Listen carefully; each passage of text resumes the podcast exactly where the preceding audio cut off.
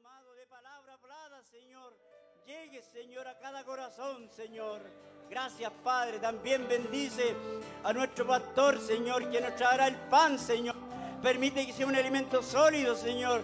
Permite que, Señor, que tenga un buen comportamiento, Señor, para que tu palabra, Señor, pueda fluir, Señor, y el ángel, Señor, nos pueda bendecir. Gracias, Padre. Levantamos esta oración y abrimos este culto en el nombre precioso de nuestro Señor Jesucristo. Amén y amén. Gloria a Dios.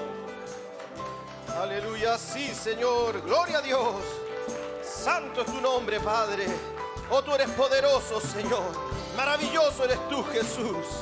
Santo eres, Padre. Aleluya.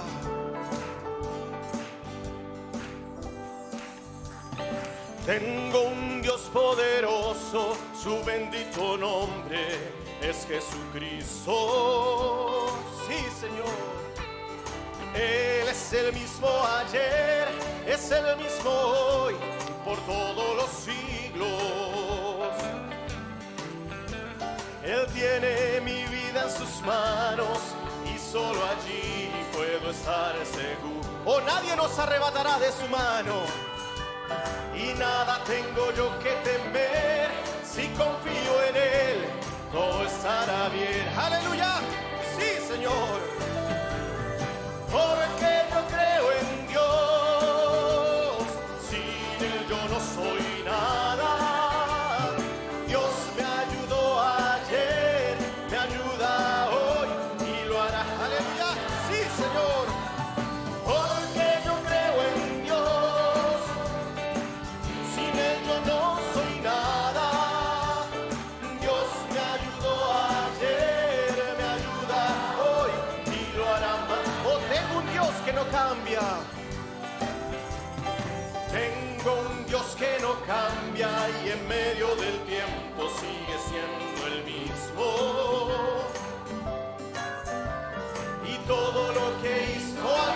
feliz por eso.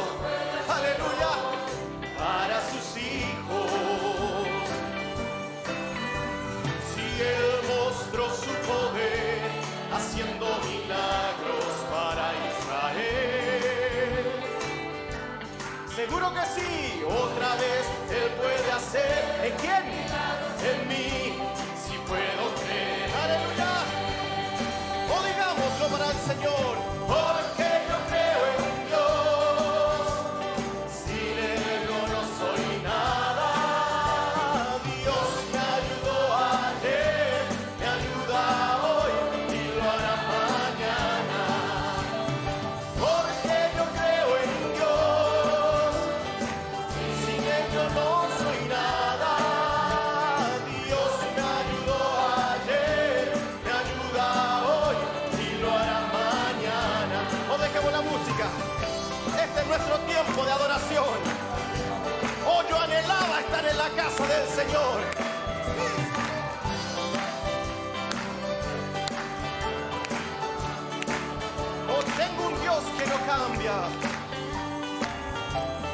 Tengo un Dios que no cambia y en medio del tiempo sigue siendo el mismo. Y todo lo que hizo ayer lo puede hacer hoy para sus hijos. O solamente hay que creer, aleluya. Si Él mostró su poder haciendo milagros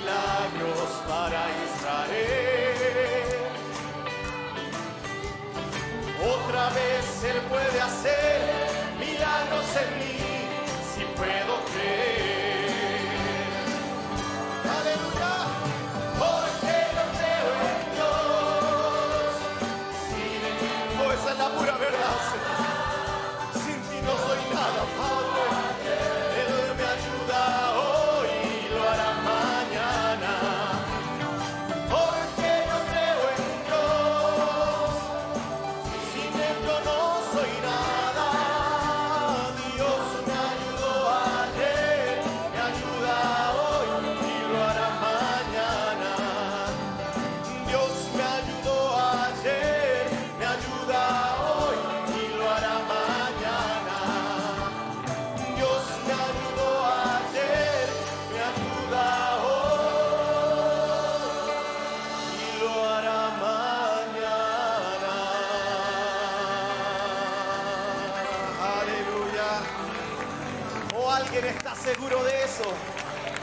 Seguro de eso. Aleluya. Sean todos bienvenidos a la casa del Señor. Aleluya. Aquí hay sanidad, liberación. Oh, estábamos esperando por este tiempo. ¿O quién es por nosotros? Aleluya. Si Él es con nosotros, nada contra nosotros. Aleluya. Sí, Señor. Aleluya. Santo eres tú, Señor.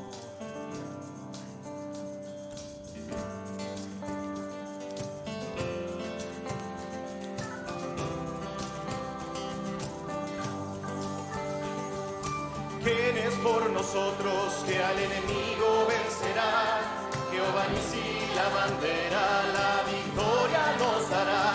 Él es fuerte en batalla, poderoso quien era. Oh, no ha perdido ni una, aleluya, y jamás la perderá.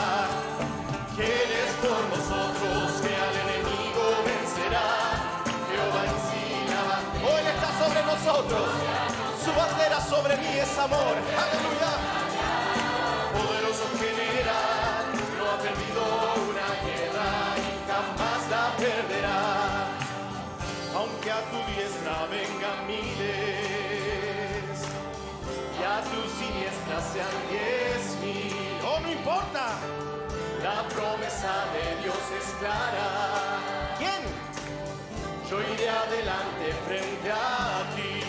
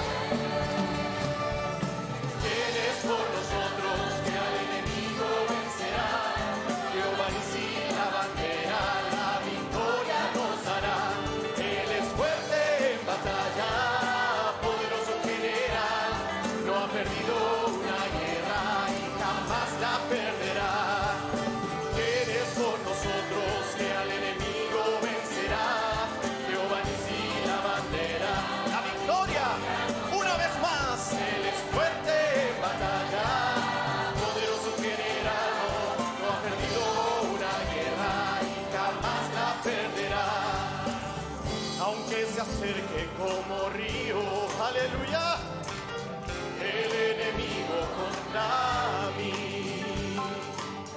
Jehová si es bandera, oh, gracias Señor, que se levanta para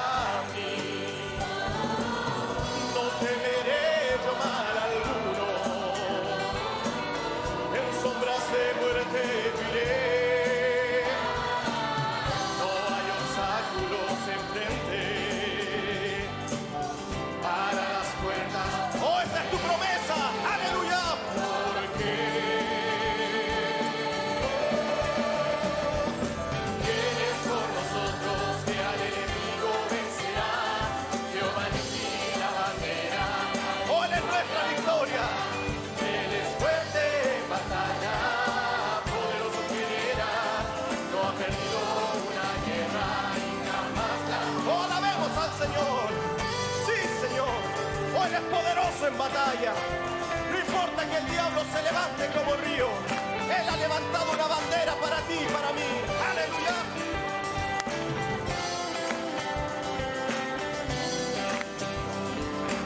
aunque se acerque como río, aunque se acerque como río,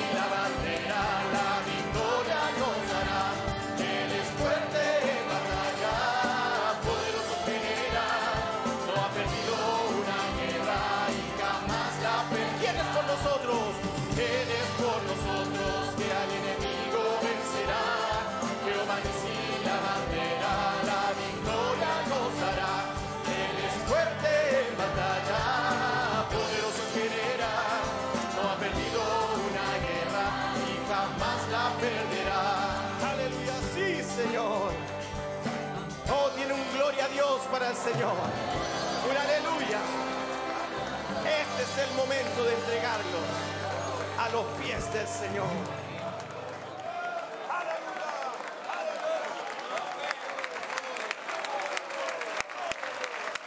Oh, no nos quedemos cortos. No hay por qué temer. Oh, Él es nuestra bandera. Aleluya, sí, Señor. Vamos a cantar esta serie y si pueden comenzar a pasar los jóvenes y adolescentes con la oportunidad que tienen. La palabra poderosa obra en mí. Aleluya. No importa toda circunstancia o lo que vea yo. La palabra poderosa obra en ti y en mí. Aleluya. La palabra poderosa obra en mí. La palabra poderosa obra en mí. No importa toda circunstancia o lo que vea yo. La palabra poderosa mí. La palabra. La palabra poderosa en mí. La palabra poderosa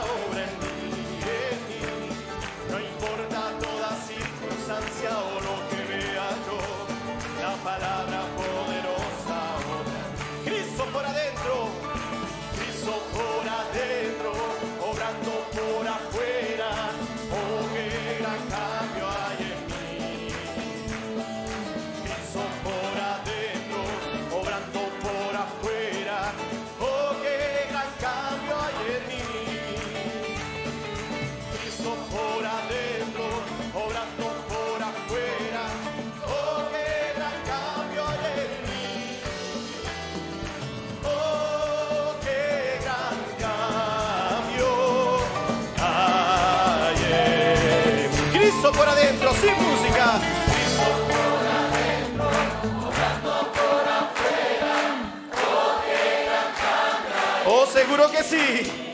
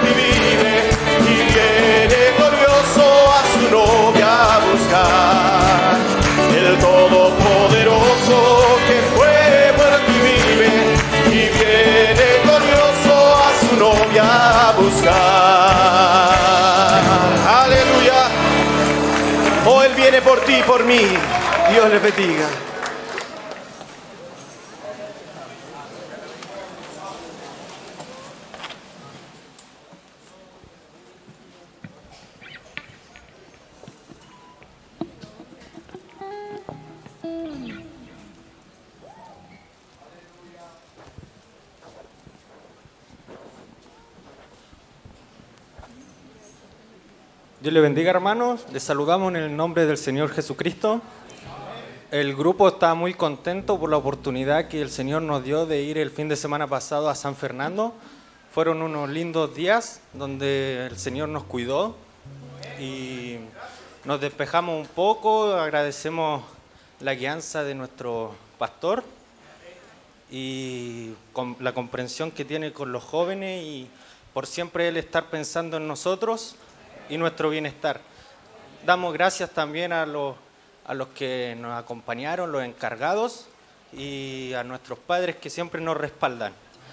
Gracias por su oración y realmente tuvimos un muy buen tiempo allá en San Fernando. Dios le bendiga.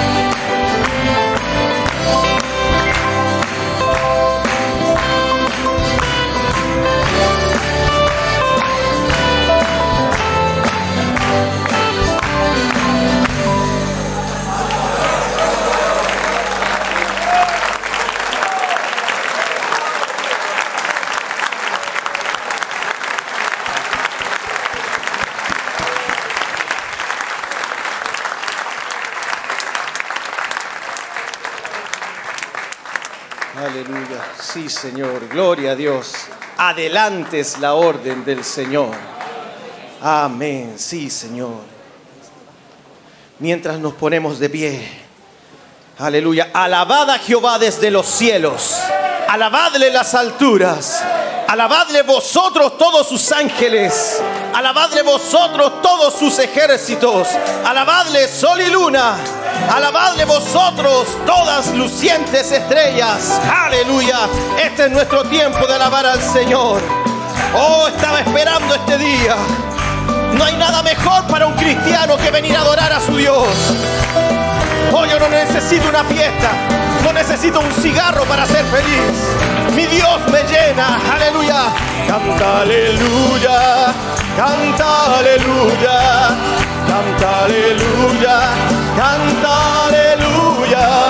Él es Jehová, Dios poderoso, sí Señor tu Dios, tu Salvador. Canta, canta aleluya, canta aleluya, canta aleluya, canta aleluya. Eres Jehová, Dios poderoso. Él es Jehová,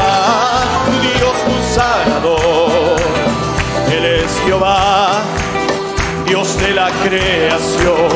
Él es Jehová, Dios poderoso.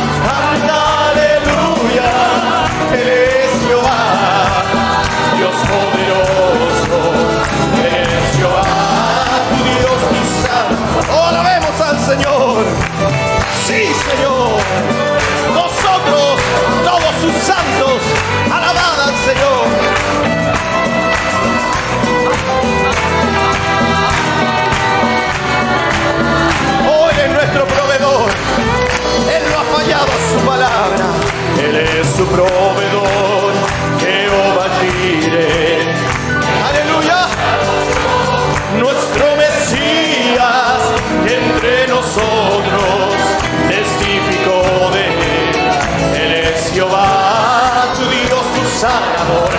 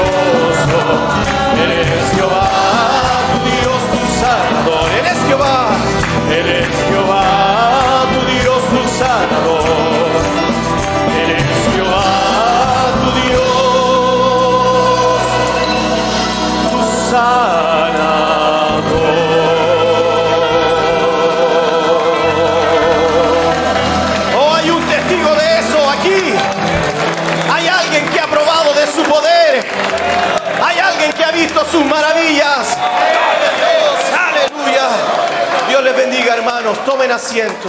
Dios bendiga a los diáconos con el servicio de ofrenda. Y Dios bendiga a todo creyente que ha venido feliz a la casa del Señor. Aleluya. Dios bendiga a nuestra hermana Bisag y a nuestra hermana Constanza con su especial. Aleluya. Él es nuestro sanador. Él es la roca eterna. Oh, Él ha provisto para nuestras necesidades. Aleluya.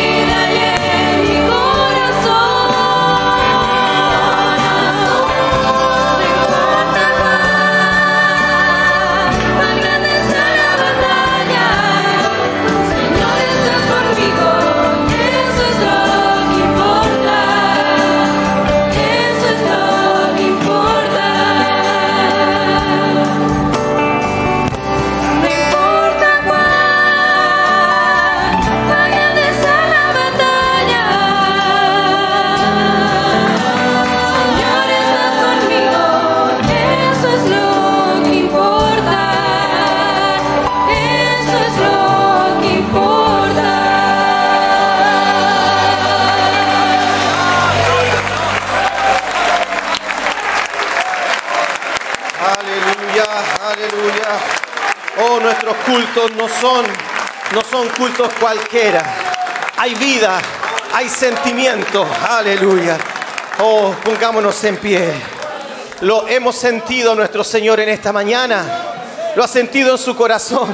Oh, yo lo he sentido en mi corazón. Aleluya. Escuchaba durante la semana a, un- a una persona del gobierno que decía, hablando de, este, de esta enfermedad, que estamos en la segunda etapa y la tercera etapa era inminente. Yo dije, amén. La tercera etapa es inminente. Estamos creyendo en eso. Aleluya. Es inminente. Toca a tu pueblo otra vez. Con la diestra de tu poder. Aleluya. Estamos listos. Ha entregado su adoración al Señor. Aleluya. Su corazón está preparado como una tierra fértil para que la palabra del Señor caiga en nuestros corazones. Dios bendiga a nuestro pastor. Para que comience a pasar por este lugar. Aleluya. Toca tu pueblo otra vez. Sí, Señor. Con la diestra de tu gran poder y que tu reino. ¿Dónde? Aquí. Hoy nuestros corazones, Señor. A través de tu redil. No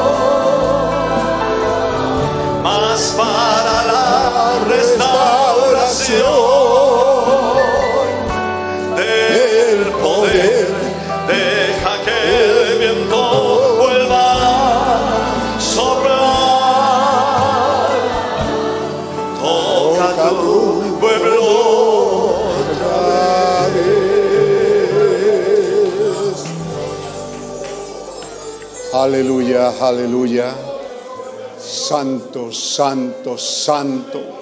Señor Dios Todopoderoso. Aleluya, aleluya. Gloria, gloria, gloria a tu bendito nombre.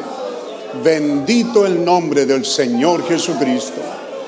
Recibe, oh Dios, sobre tu altar toda adoración, toda alabanza, toda oración expuesta sobre tu altar, oh Dios.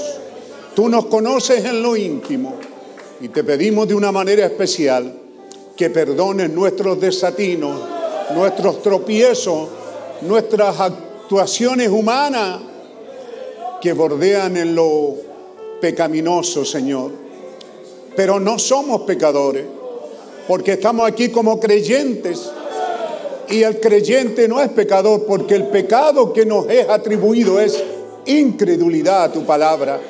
Y estamos aquí creyéndote, Señor, con fallas, con errores, con tropiezos, pero creyéndote y amándote. Recibe sobre tu altar todo lo que tu pueblo ha traído, Señor. Te lo presentamos a ti, las ofrendas, los diezmos, los cánticos, las oraciones, las alabanzas, los testimonios, las acciones de gracia son presentadas sobre tu altar, oh Dios, en el bendito nombre del Señor Jesucristo. Amén. Amén. Tomen asiento un momento, hermano. Todos los días, especialmente el domingo que Dios nos permite, a la mayoría, cierto, estar en el servicio, en la semana se nos ha complicado, pero todos nosotros estamos muy felices.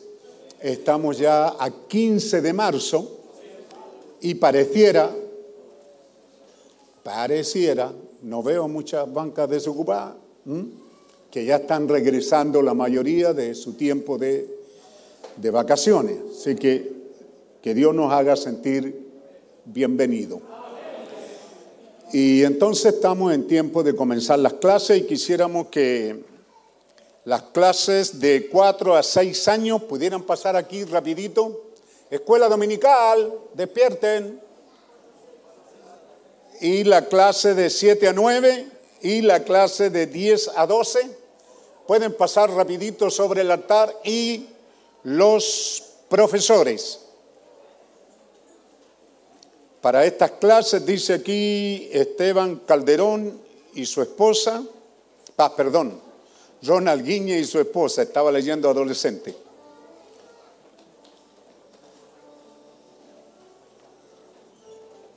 Gloria Ramírez y Sharon Calderón, Eduardo Manrique y esposa. Y nuestro superintendente de la escuela dominical, Josué Gutiérrez. Amén. Bueno, iglesia, ahí tiene usted a su grupo de niños. ¿Cuál es nuestro lema? Porque de ello es el reino de los cielos. No son palabras de una denominación, no son palabras de un obispo, son las palabras de nuestro amado Señor Jesucristo. Él fue el que dijo, dejad los niños venir y no se los impidáis. ¿Por qué? Porque de ello es el reino de los cielos. Así que Dios bendiga estas clases que comienzan ahora. Aquí hay tres clases, desde los cuatro años hasta los doce años aproximadamente. ¿Ah? Por ahí están los de 12 años, los más grandecitos, algunos ya comienzan a emigrar. Este, este año tenemos un precioso tiempo de que muchos que eran de estas clases suben algunos de clase. Haremos esa ceremonia y las anunciaremos. Amén. Así que Dios bendiga a estos niños. Estas clases son aproximadamente de 30 niños cada clase. Así que aquí en las clases de escuela dominical usted tiene un aproximado de 90 a 100 niños. Vamos a pedir a los profesores entonces, al superintendente. ¿Estamos listos? ¿Qué cántico van a cantar? Y van a salir por ese pasillo con los niños. Van a seguir a sus profesores en filita ordenada hasta los comedores. Y allá van a ser distribuidos en las tres clases. Pero por ahora, ¿estamos listos? ¿Con qué salen?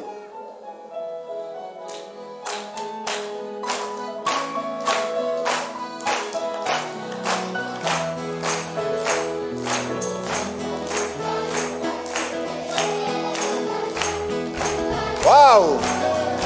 Nunca, no, no, no. No, nosotros nunca, nunca cederemos al mal. Nos espera la corona en el cielo. No, nosotros cederemos al mal. Nunca, no, no, no. Nunca, no, no, no. No, nosotros nunca, nunca cederemos al mal. Nos espera la corona en el cielo.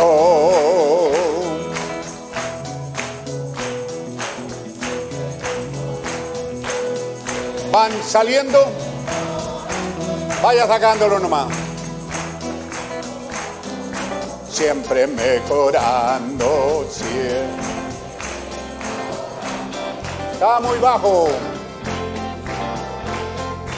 Vida real no es mi vida real. No es mi vida real. Mejorando en el Señor. Vida real, Cristo es vida real. Cristo es vida real. Siempre mejorando en el Señor. siempre mejorando, siempre mejorando, siempre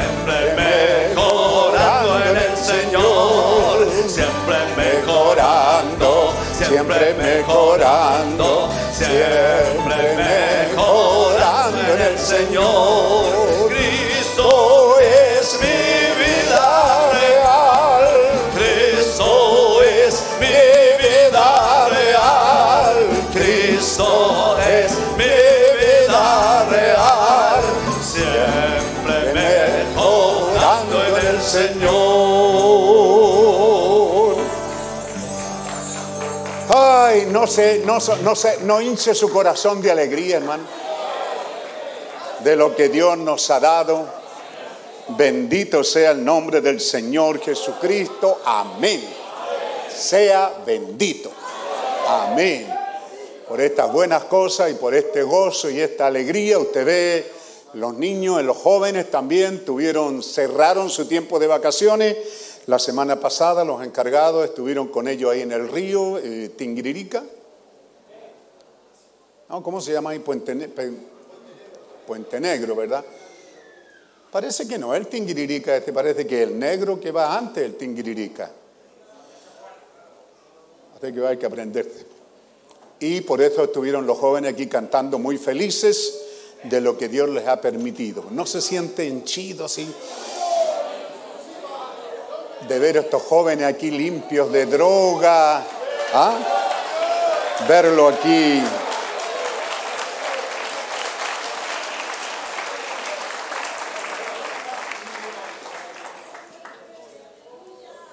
de cigarro, de alcohol y de malas cosas, ¿verdad?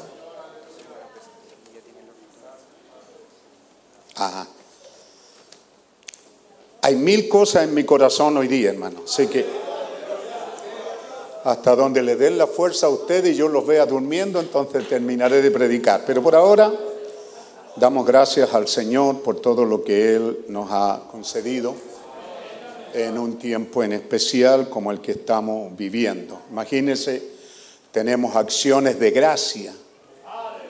Nuestra hermana Kimberly Soto agradece a Dios por responder la oración del miércoles recién pasado en favor de Pablo Fuente, quien salió de su estado de gravedad después de haber recibido, después que él recibió un disparo en una pierna.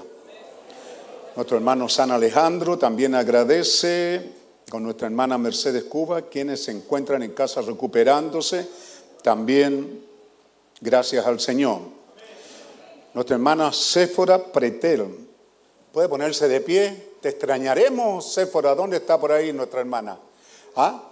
Ella regresa al Perú, eh, Trujillo, Trujillo, ¿verdad? Así que llévate, sí hermano, nuestro amor, siempre estaremos en nuestras oraciones y presentes. Dios bendiga a esta señorita que ha venido a estar con nosotros, su mamá y su hermana, y ellos están en esa cosa nostalgia fuerte, ¿cierto? Tienen que regresar a, a estudiar, también por allá está su papá, así que bueno, hay muchas cosas. Que Dios ayude y bendiga a nuestra hermana, especialmente la señorita, especialmente las hermanas que han tenido este compañerismo con ella. Nuestra hermana Teresa Triviño también agradece la sanidad de su hermana Sara.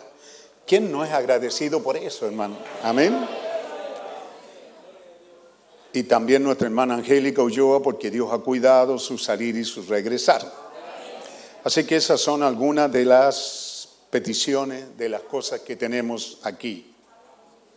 Amén. Eh,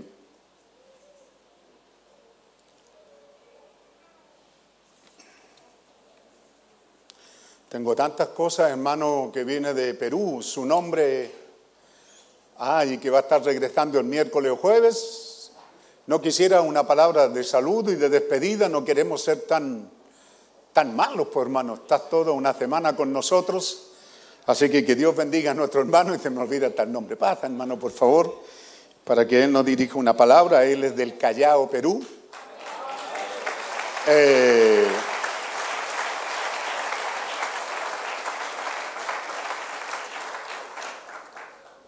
no nos pasemos película como dicen los jóvenes.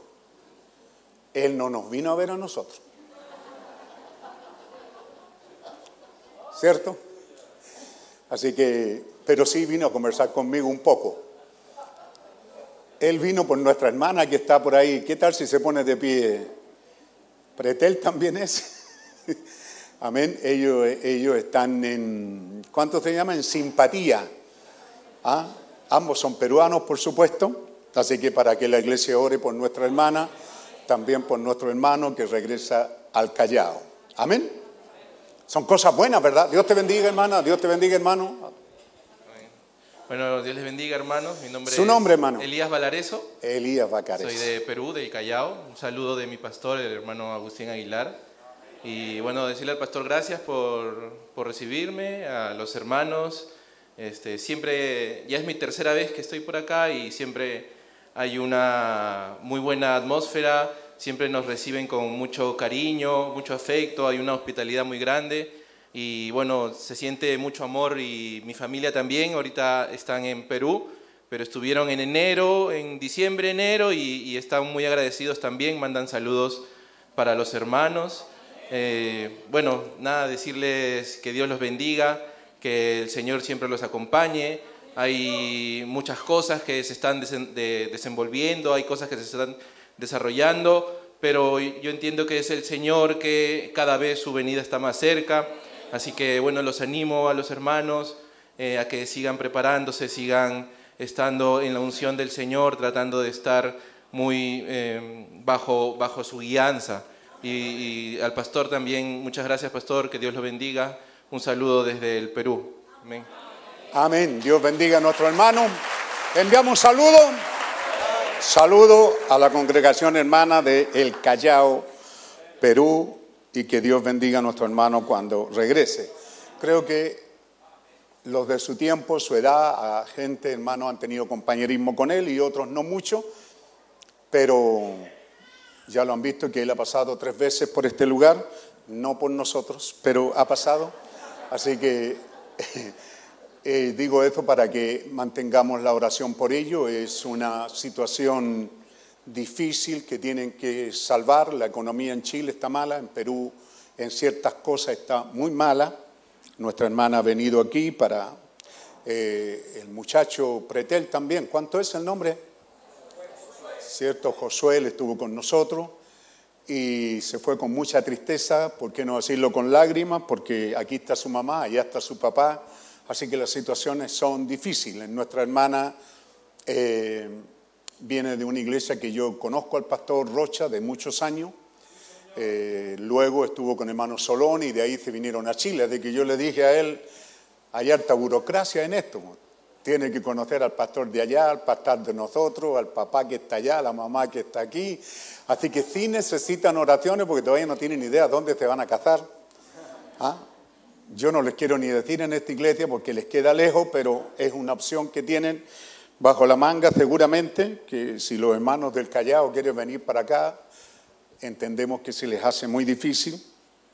Quizás si algún día esto llega a puerto, a lo mejor lo harán en el Callao, pero igual van a tener problemas porque hay hermanos de Trujillo que tienen que venir al Callao y a lo mejor algunos de aquí irán también al Callao. Así que prepárense si alguna señorita va a acompañar a nuestra hermana. Eso está en un futuro, pero el tiempo pasa rápido, ¿verdad? Que Dios bendiga a nuestra hermana. Queremos pedirle a nuestra hermana Patricia, para nosotros Gutiérrez Anguita, puede ponerse de pie. Ella ahora viene con su esposo, don Emanuel Pont. ¿M? Pueden ponerse de pie, ahí atrás están ellos, pueden volverse, verlo. Eh, traen su libreta de matrimonio para presentarse ante ustedes a que son un matrimonio. Ellos no, él, él, ella no está en disciplina, no hay un castigo, ni ha sido sacada de la sangre. Ella ha estado clamando por regresar a, este compañerismo y eso es lo que le hemos dicho, que ella tiene libertad para este compañerismo hasta que, cierto, ore a Dios y clame a Dios y sienta que algo ha pasado en su corazón.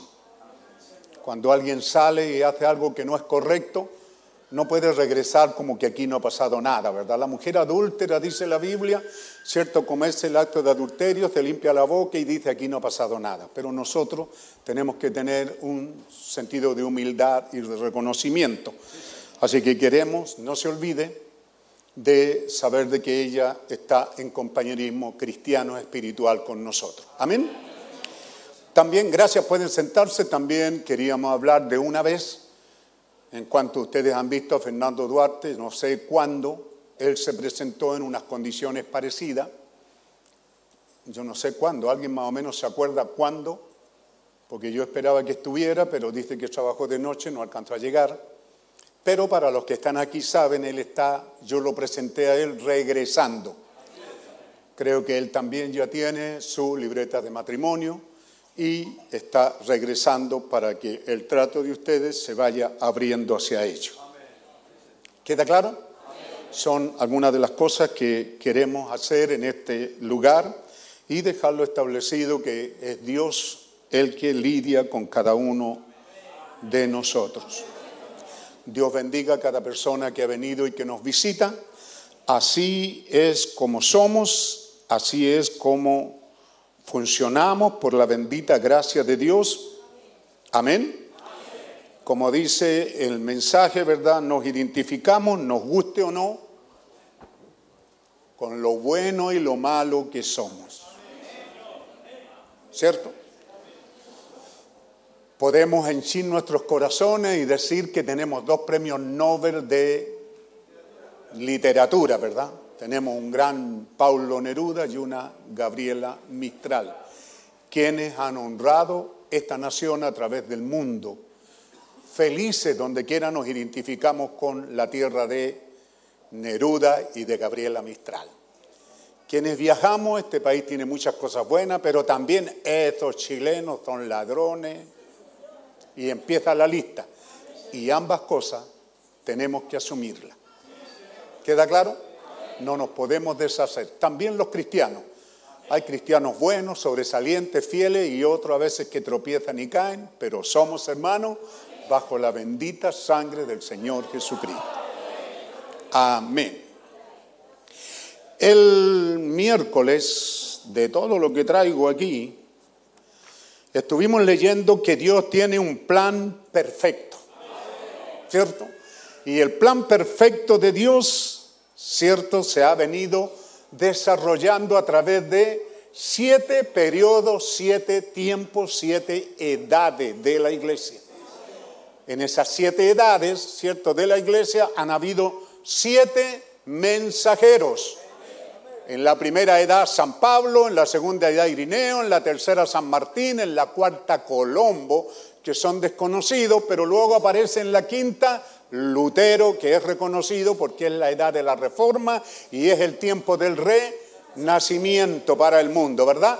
Y luego viene Juan el mensajero que se manifestó en Inglaterra, y luego viene el movimiento pentecostal y Dios nos da también un mensajero llamado William Mario Branham. ¿Correcto? Y en cada edad se desarrolla este plan. Primero hay un anuncio en el cielo, ¿cierto?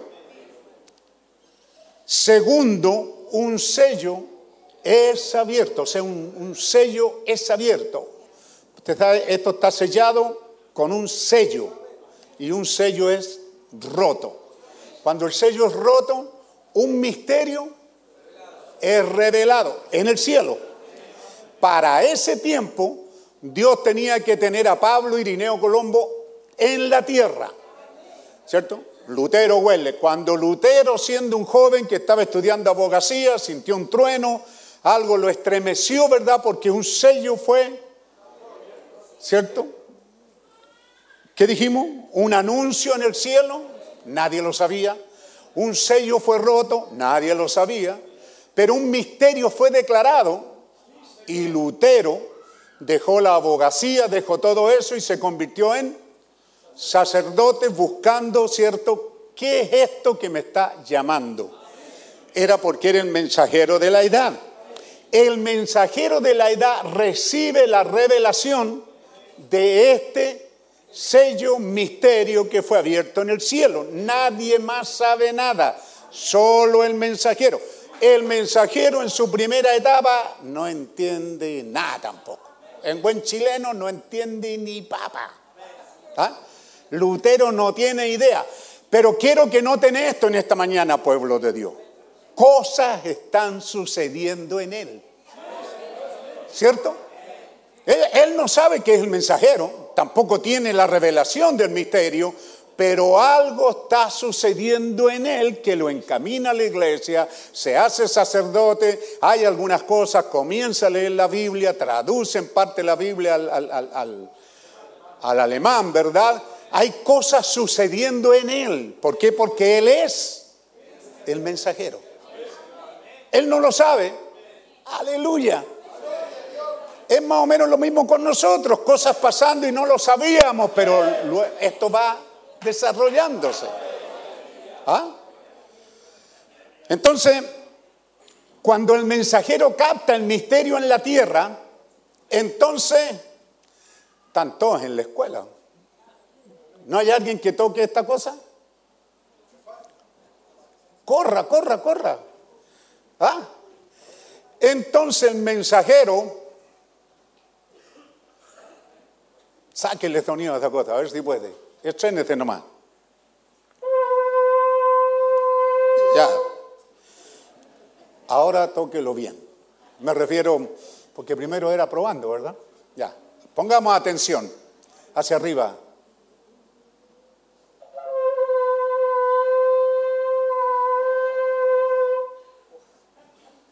Era un sonido. No habían trompeta de, de bronce, de esas cosas. Eso era el sonido. Y ese sonido en Israel era libertad a los cautivos. Se llama jubileo, ¿cierto? Entonces el mensajero toca la trompeta, el cuerno. Y la trompeta, los creyentes escuchan eso y se alinean, ¿cierto? Se acercan al que está dando el sonido. Pero los incrédulos le declaran la guerra. ¿Cierto? No, eso es falso, eso es mentiroso, eso no es verdad, taratata, y tantas cosas, pero unos se alinean y otros no creen, lo cual produce una guerra espiritual. ¿Queda claro? ¿Ve? Y luego que la guerra espiritual es declarada, y hemos estado en guerra por todos estos años, con el sistema, con lo religioso, porque hay gente que viene a la iglesia y no entiende cómo es esto. Aquí no hay obispo, no hay papa, no hay una denominación, no señor. Como esta iglesia hay muchas aquí en Chile y en el mundo que son libres y no somos una denominación. No predicamos la iglesia, la iglesia no tiene nada que ver en la salvación. La iglesia no tiene ni que pitos tocar y la iglesia no tiene nada que reclamar porque la salvación pertenece completamente a Jesucristo. Se declara una guerra. ¿Cierto? En esta guerra los creyentes se alinean con el mensaje y los otros pelean contra el mensaje. Entonces una plaga cae sobre la tierra. Eso ha sucedido durante esas siete edades. Y nosotros decimos, pues yo no soy profeta, ¿será esta la plaga del tiempo del fin? Si no es esta, ¿qué va a producir la verdadera plaga entonces? Porque si esta tiene al mundo político, económico, de cabeza, esta, que se supone que va a pasar, ¿cierto? Los países se están cerrando, haciendo cuarentena, porque saben que hay un tiempo de 15 días, de 14 días, en que esto se manifieste, ¿cierto? Como es, por ejemplo, Italia, más de mil muertos creo que van. Esto significa que fue, pegó fuerte, ¿verdad? Porque en Italia, ¿por qué pegó tanto? Porque en Roma, en Italia, viene mucha gente de todo el mundo. Acá como estamos al fin del mundo, no se está sufriendo mucho y no sabemos hasta dónde. Pero esta plaga ha detenido miles de vuelos en todo el mundo. Hay una catástrofe económica. Si esta plaga no es la plaga del fin, pueblo de Dios, ¿cómo va a ser entonces la otra si esta estás teniendo una idea?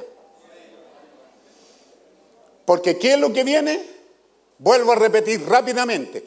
Un anuncio en el cielo, un sello se abre, un misterio es revelado. El mensajero que está en la tierra capta el misterio, hace sonar la trompeta que llama a una guerra y entonces una plaga cae. ¿Ah? Para cuando esa plaga cae, Dios te bendiga, muchas gracias, puedes tomar asiento. Sí, déjala. Entonces, ¿qué es lo que pasa? Dios comienza a llamar a los suyos de esa edad. Los regresa a casa, se cierra una edad y luego empieza otra edad. Eso fue Lutero, luego viene Huelle, otra vez un anuncio, un sello, un misterio, un mensajero, un mensaje, una guerra, una plaga. ¿Se da cuenta? Y luego vienen los pentecostales, la última edad, de la misma manera. Por eso decimos, ¿pudiera ser esta? Porque según lo que dijo el presidente, y nos debemos, estamos obligados a ello. Porque de una cosa estamos seguros, ¿verdad? No todos los que estamos aquí esta mañana son creyentes. No todos han alcanzado una relación íntima con Dios. No todos, como dice el Salmo cierto 91, el que habita al abrigo de Dios morará bajo la sombra del Omnipotente. Entonces tiene que ser creyentes. Como estamos conscientes que hay familias que están peleando con sus hijos no creyentes, hijos que vienen y sus padres son no creyentes. Entonces debemos de tener cuidado con las órdenes que salen del Ministerio de Salud. Si dicen que no debe darse la mano, nos ponemos de pie. Entonces salude a su hermano sin darle la mano. ¿Cómo lo haría? No, no, no, no con codo, tampoco de abrazo, sin contacto. Sería, Dios le bendiga, hermano. ¿Veis la tentación en la mano, el besito? Pero tenemos que estar conscientes. Mire, la iglesia de Paraguay mandó todas estas hojas, como ellos plantean el tema Guía de Prevención del Contagio de Enfermedades Virósicas en la congregación, como por ejemplo la gripe COVID-19. Entonces, por respeto a la familia, a los niños, a los débiles, debemos de mantenernos lejos de besitos, de abrazos, de toques, de dadas de mano. Tiene que practicarlo porque mañana va a entrar a ese mundo y mañana rigen. Entre niños y adultos aquí alguien lo anotó, dijo somos 501, pero este 501 está en la casa porque en el hospital se relacionó con un médico que tenía esta, esta situación y lo mandaron para la casa. Ese es Elías Vázquez. ¿No está aquí el tal Elías? No está el tal Elías. Digo así porque es nuestro hermano, nuestro hijo, ¿verdad? Pero es un acto responsable. No es cuestión de que usted diga, no, hermano, a mí no me pasa nada. No sé. Ah, yo no sé si le va a pasar o no. Pero hay normas en este país que usted debe de cumplir. Así que antes de sentarse, salude a su hermano.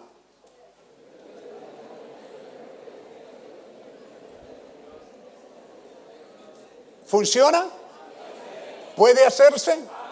Sí. Yo les dije el miércoles y el viernes, estas son las últimas veces que nos damos la mano porque el domingo queremos practicar esto, ni codos, ni con los pies, esta cosa no es chiste. Esta cosa Dios le bendiga, ojalá diciéndolo hacia abajo para que no le peguen, porque dice que cuando hablamos hay miles de babitas, ¿cómo le llaman? Gotitas. En la conversación, ¿cierto? Más o menos son no más allá de un metro que vuelan las partículas. En un tosido y en un, tornudo, va, depende del tosido, si es guazo abarca como 10 metros, pero si un tosido de, de Sí, un estornudo más o menos eh, cultural. Abarca como cuatro metros, hermano. ¿Mm? Entonces debe de guardar eso mañana cuando vaya a trabajar. Guarde esos cuidados de no perder su gentileza, caballerosidad y decir buenos días, Dios le bendiga, ¿cómo está usted? Y seguir su camino. Los hábitos están cambiando en todo el mundo. Así que hermanita, nada de abrazo ni besos, porque usted es responsable de su entorno, de su familia. ¿Ah? Estamos todavía, ¿se acuerda que Pablo dice?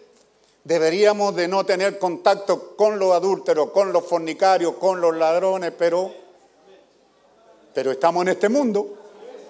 Usted no puede llegar a un restaurante y decir, todos los ladrones váyanse porque yo vengo aquí a comer. No puede hacerlo. ¿Ah? Pero sí en el compañerismo debemos de tener ese cuidado. Así que, amados hermanos, esa es la primera parte. Como les digo, tengo mucho que leerles, pero, pero voy a perder tiempo. Tengo una gran carga por el mensaje. ¿Le quedó claro entonces?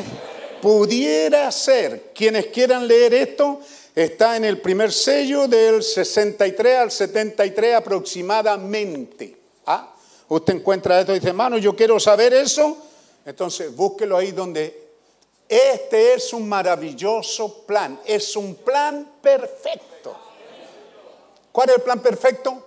Un anuncio, un sello, un misterio, un mensaje, una guerra, una plaga. Seis cosas suceden. Y nosotros, el misterio, el anuncio ya vino, el misterio ya se dio, el mensajero proclamó el mensaje, la guerra ha estado en su furor, hermano, iglesias destruyéndose, dividiéndose y cuánta cosa. La guerra espiritual ha sido más sanguinaria que la primera y segunda guerra.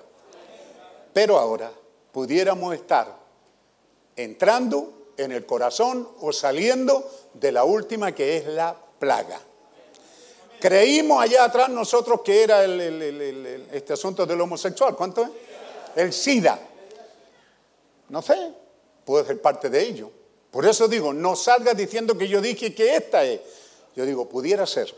Por eso en la mañana estuvimos orando y estamos viniendo en primer lugar para que Dios nos ayude en este tiempo de crisis y ilumine Él nuestro camino. Amén. Así como estamos entonces, abrimos nuestras Biblias. Puede ser, wow, Señor, ¿qué leemos? Bueno, como el mensaje va a abundar, entonces, primera de Juan 4, 4, predicamos de esta escritura hace un tiempo atrás, fuimos muy bendecidos aquí en muchos lugares que yo anduve, prediqué acerca de esto. Si tuviéramos tiempo, qué lindo sería leer todo este el libro de, de- Primera de Juan, del Evangelio según San Juan. ¿Mm? Entonces, ahora también el Evangelio de este mismo Juan, que sería el capítulo 1 y el capítulo 14. Allá los hermanos encargados ya lo captaron. Capítulo 1, lo- los primeros versículos y el versículo 14. Y el capítulo 14. Tengámoslo listo. Capítulo 14 de Juan, versículo 26, creo que por ahí vamos. ¿Mm? Bien, dice así la bendita palabra del Señor. 4.4 de Primera de Juan. Hijitos,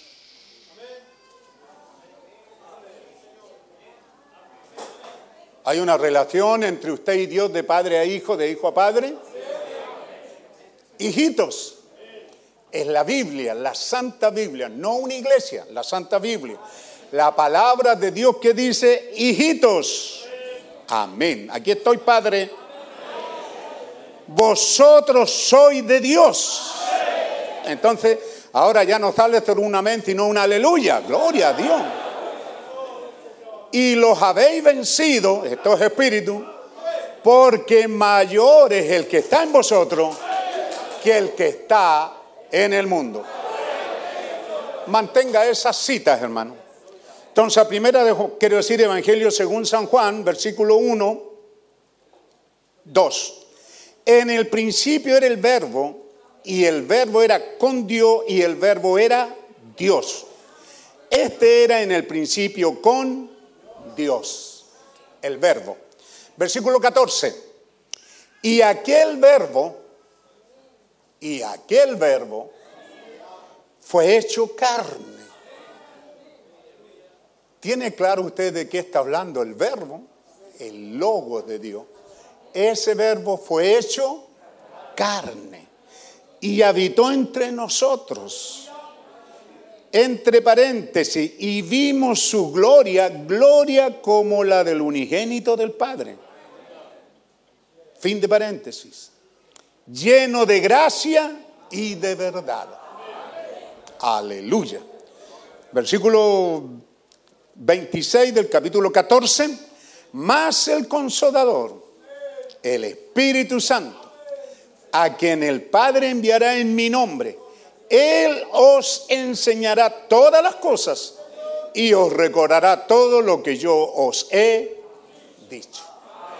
Una vez más, Padre Celestial, te damos las gracias por el privilegio de estar en esta escuela, en esta casa de corrección, de enseñanza, en este lugar donde venimos para ser alimentados de tu palabra, como tus ovejas y tú nuestro pastor. Te pedimos que nos perdones una vez más y que tu palabra caiga rica y preciosa en nuestros corazones.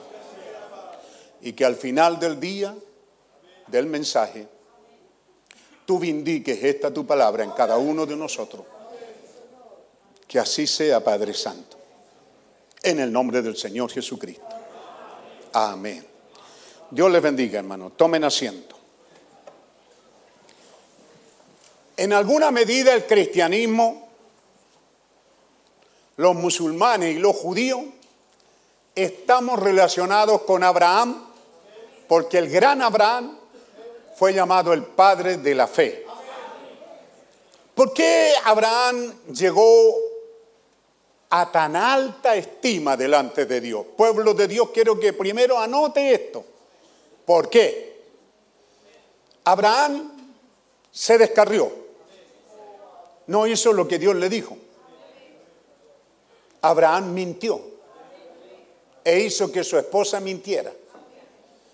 Abraham, ponga atención en esto, trató de hacer que el mensaje funcionara en él sin que Dios participara. Así que Abraham es un hombre igual que nosotros. ¿Cuál fue la diferencia? ¿Alguien está interesado? Alguien, seguramente algunos lo saben o quizás todo, pero está muy interesado en este repaso. Porque nos faltará, ah, yo lo sabía. Bueno, yo no quiero tener problemas esta mañana, solamente quiero que busque esta dirección. Abraham llegó a esa estatura porque la cosa principal en él, y anótela, fue que él supo oír a Dios. Esa palabra todavía no lo declara. Abraham supo escuchar a Dios. Abraham puso atención a Dios. Por eso Dios lo amó. Porque cuando Dios vino a Abraham, Abraham, ¿qué?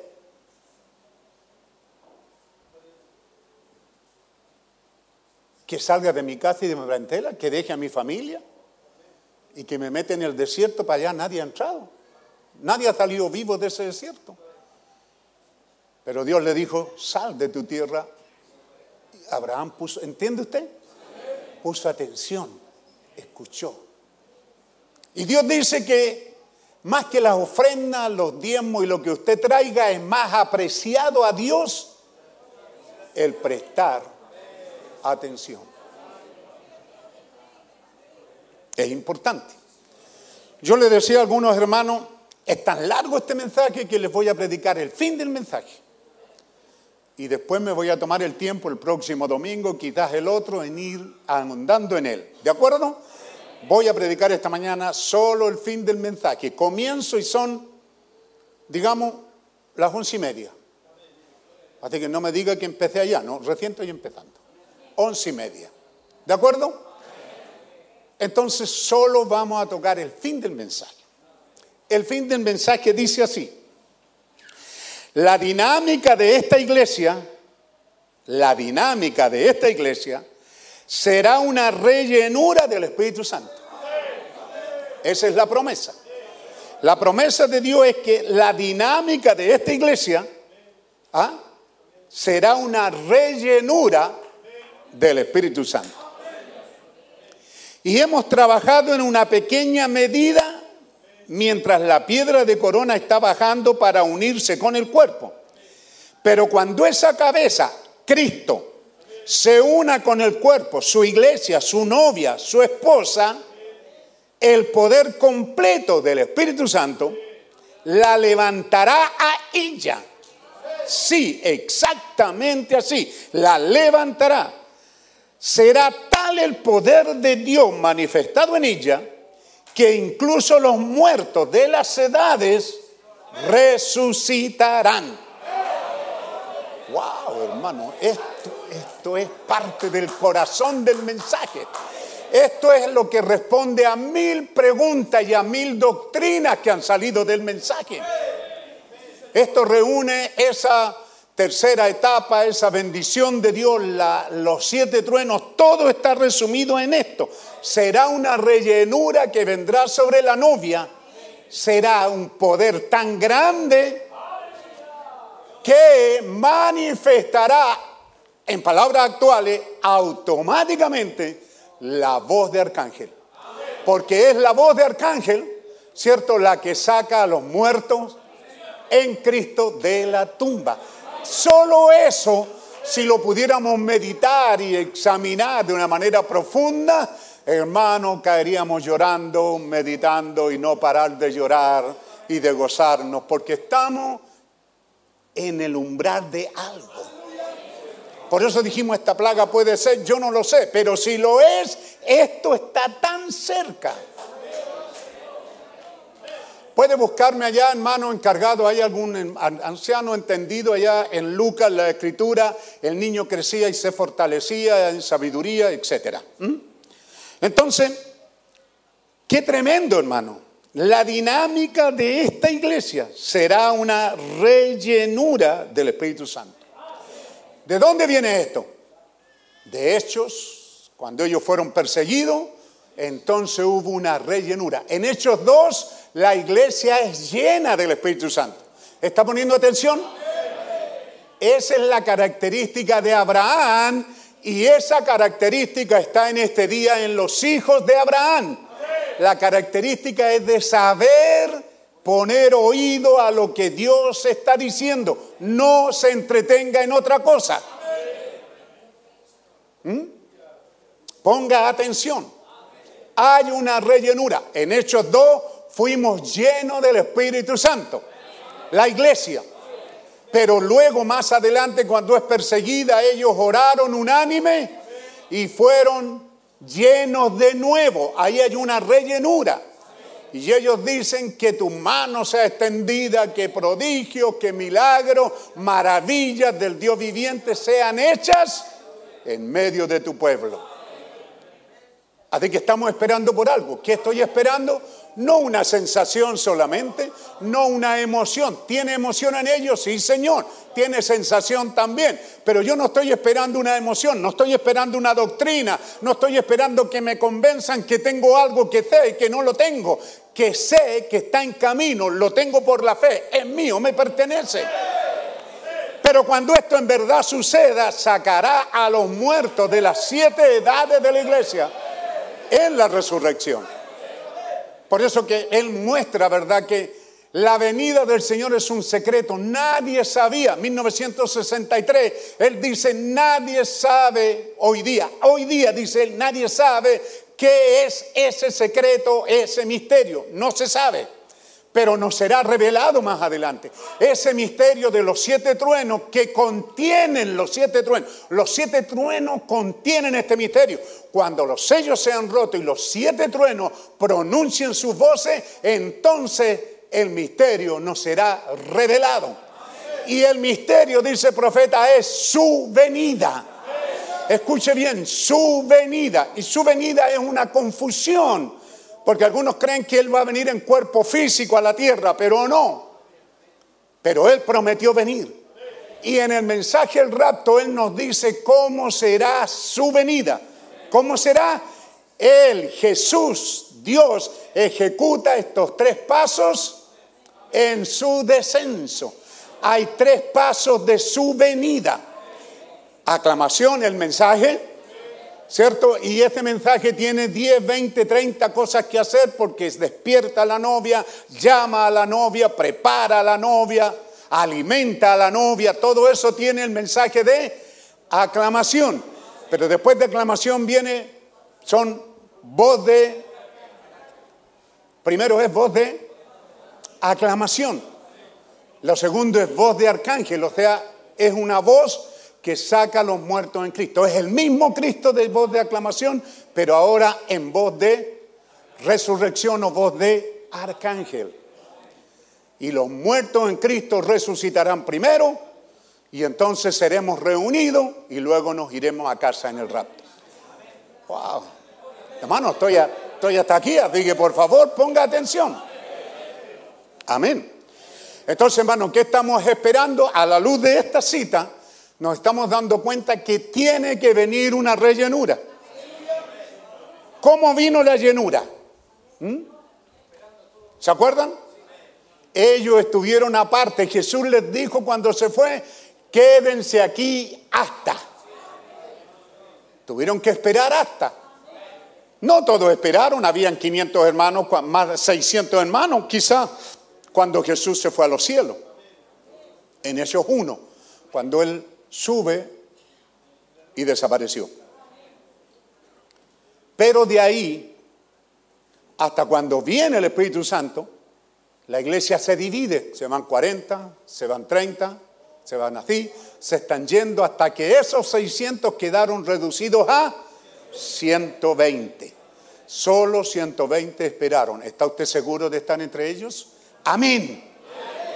Este amén debió sacar el techo, con hermano.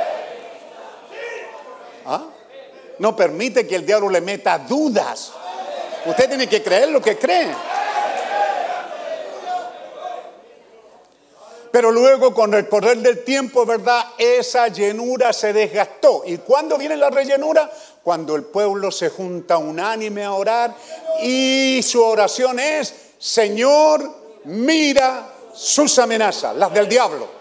Mira cómo el diablo nos amenaza con estos levantamientos, estas revoluciones, eh, eh, eh, estas cosas que están pasando, estas pestes, estas plagas, todo esto. Mira las amenazas del diablo. Entonces tiene que venir una rellenura. No vendrá mientras usted anda silbando, patando piedras. No, no vendrá. Vendrá sobre alguien que ama eso y que lo está buscando, que lo está amando. Aleluya. Entonces, más el consolador, estoy leyéndole el fin del mensaje. Esto lo leí también en estos días pasados. Más el consolador, Juan 14, 26, el Espíritu Santo, a quien el Padre enviará en mi nombre, Él os enseñará todas las cosas y os recordará todo lo que os he dicho. Amén. Tómelo de una manera diferente hoy día, pero la cosa es, es eso, que, que penetre bien. Saquen esa cosa del medio, hermano, por favor. La pueden dejar ahí a la orilla, hermano. Y eso es exactamente lo que sucedió.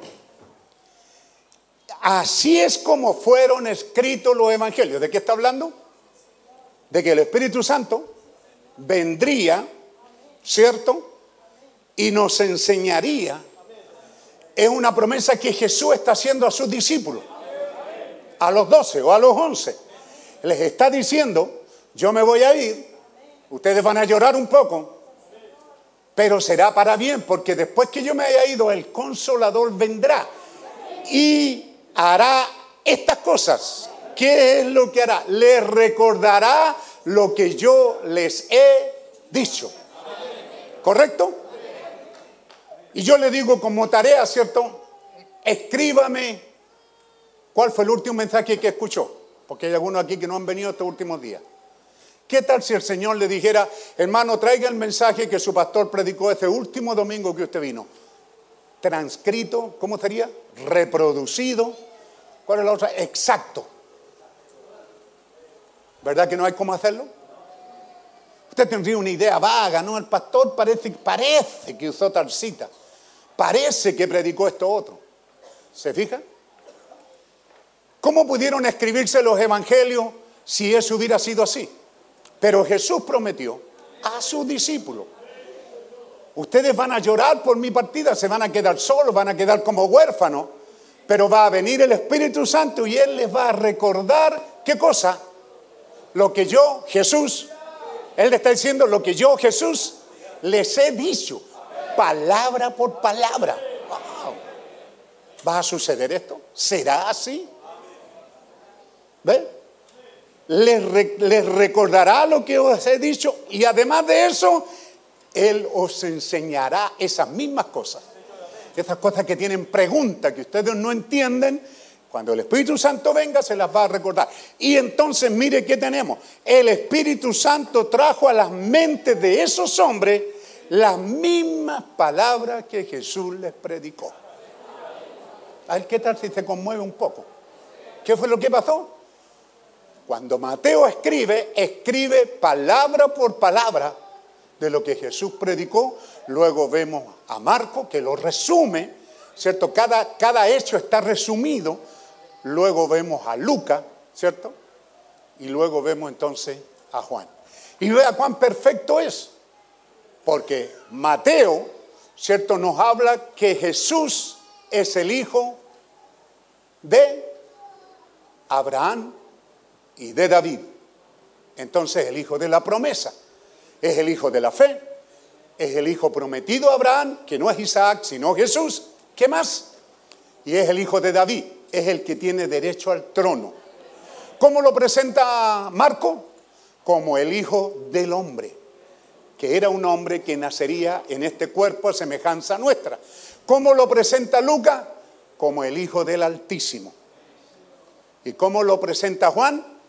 Como el verbo de Dios. Eh, todos ellos hacen un entero. Y hemos dicho, ¿cómo dice la oración? Padre, porque ellos le dicen, enséñanos a orar. ¿Cómo les enseñó? La oración que Jesús les iba a enseñar tenía que ser perfecta, ¿entiende? Porque los judíos estaban escuchando. Los judíos podían haberlo matado si él decía algo fuera de lugar tenía que ser, entiende usted, la oración tenía que ser perfección de perfección. Por eso empieza diciendo, Padre nuestro. Cuando ustedes oren, diríjanse a Dios Padre nuestro. Él está conectando la escritura de Génesis hacia adelante.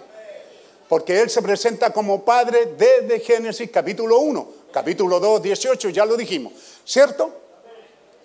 Pero ¿qué dice más? Padre nuestro que estás entonces lo presenta como Jesús es celestial. ¿Está, está de acuerdo con eso? ¿Es celestial? Tenga mucho cuidado, escuche lo que estamos diciendo. Celestial. Padre nuestro que estás en los cielos, san. Está hablando de que Jesús, Jesús está hablando que este Dios al que están dirigiéndose es santísimo. Y eso es el nombre de Dios para los judíos. Por eso nunca lo llamaron ni siquiera Jehová. Lo llamaban Adonai, lo llamaban otros nombres porque era tan santísimo que era irrepronunciable por la lengua pecaminosa humana. ¿Qué más dice? Venga. Entonces está hablando de cuatro cosas. ¿Ah? Jesús está hablando que oren a un Dios que es Padre, que es celestial, es santísimo y es rey. Amén. Es una oración perfecta. ¿Cómo es que ellos se acordaron tan perfectos si usted no se acordaría de lo que oré o de lo que oramos? Entonces ve, el Espíritu Santo trajo a la mente de estos hombres las mismas palabras que Jesús habló. Por eso es que los evangelios son exactos y perfectos. El pueblo de Dios debe de decir amén. Los evangelios son exactos y perfectos. No necesitan que nada se agregue a ellos. Bendito sea el nombre del Señor. Y los evangelios están protegidos por estos cuatro seres vivientes que son querubines o serafines, dependiendo de cómo se manifiesten. Uno es con cara de león, otro es con cara de buey, otro es con cara de hombre y el otro es con cara de águila. Son cuatro seres vivientes que ungen estos evangelios. Pero el Espíritu Santo, aquí en Juan 14, 26, no solamente trajo todas estas cosas a sus mentes, sino que también les enseñó más profundamente sobre la verdad que ya tenían. Entonces es una señal de este día, hermano. Porque ¿cómo sabemos que el Espíritu Santo está obrando en nuestras vidas? Porque Él nos está recordando lo- los evangelios. Él nos está recordando, culto tras culto, nos está recordando, recordando el mensaje del evangelio. Esa es una obra del Espíritu Santo. No es de la iglesia ni del pastor, es una obra del Espíritu Santo. Así que Él sea bendecido por siempre. Y eso debe de conmover nuestros corazones. Al venir a la iglesia venimos porque sabemos que el Espíritu Santo va a estar aquí recordándonos el mensaje del Evangelio en la Biblia. Y no solo eso, sino que nos va a estar enseñando profundamente sobre esa verdad. Aleluya. Amén. Gloria al nombre del Señor.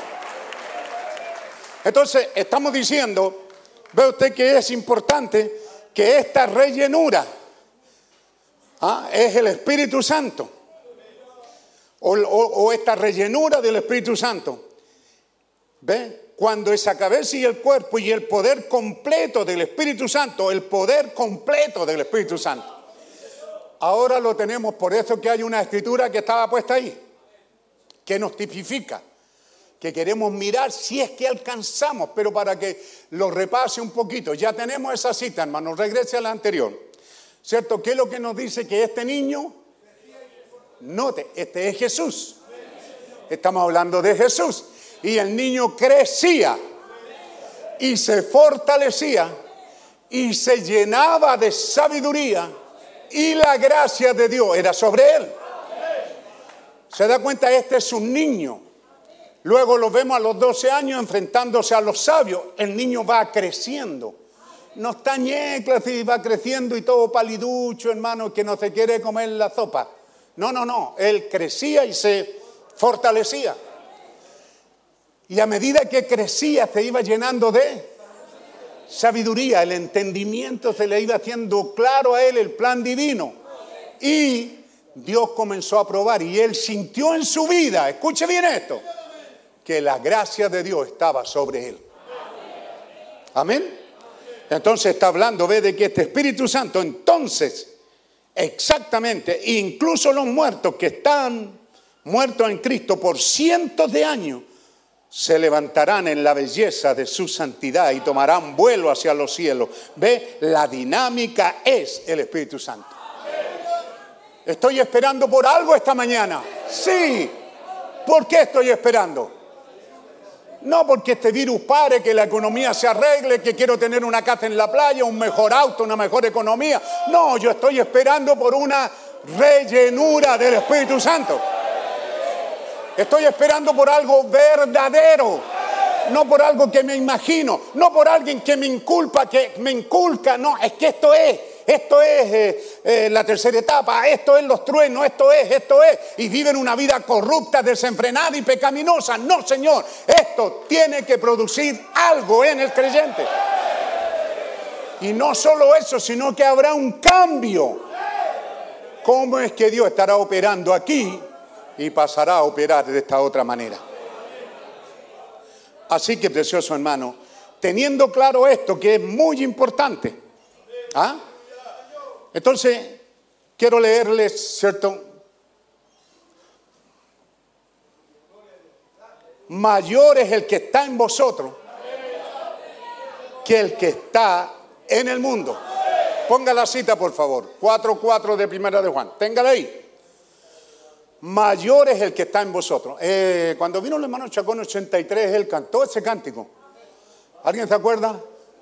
Mayor es el que está en vosotros, mayor es el que está en nosotros, mayor es el que está en nosotros que aquel que en el mundo está. Hay, un coro que falta ahí. ¿m? Entonces, pero mire, esto fue 83.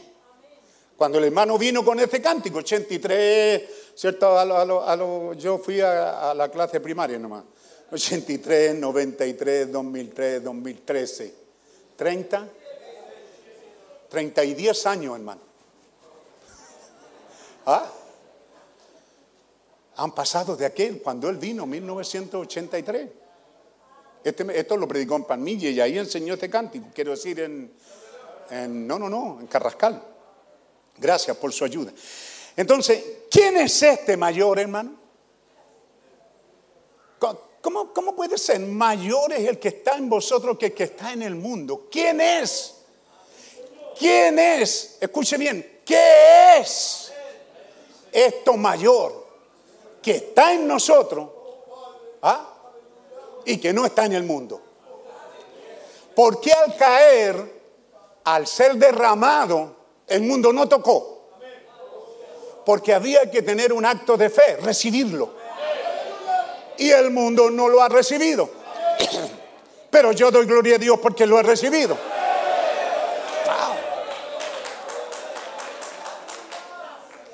Está hablando de Cristo, el ungido. ¿Ve? Dios mismo. Amén. ¿Están listos? ¿Podemos avanzar? ¿Quién es este mayor? Lo hemos predicado muchas veces. Pero para abreviar, 160 de Cristo es el misterio de Dios revelado. Dios expresado en Jesucristo, que era igualmente Padre, Hijo y Espíritu Santo. Todo eso era Dios, Padre, Hijo y Espíritu Santo. ¿Ve? El Espíritu Santo, la plenitud de la deidad corporal. La plenitud total de la deidad corporal mora en su iglesia. ¿Escuchó bien? Mora en su iglesia. La plenitud total de la divinidad. ¿Qué es lo que mora en nosotros?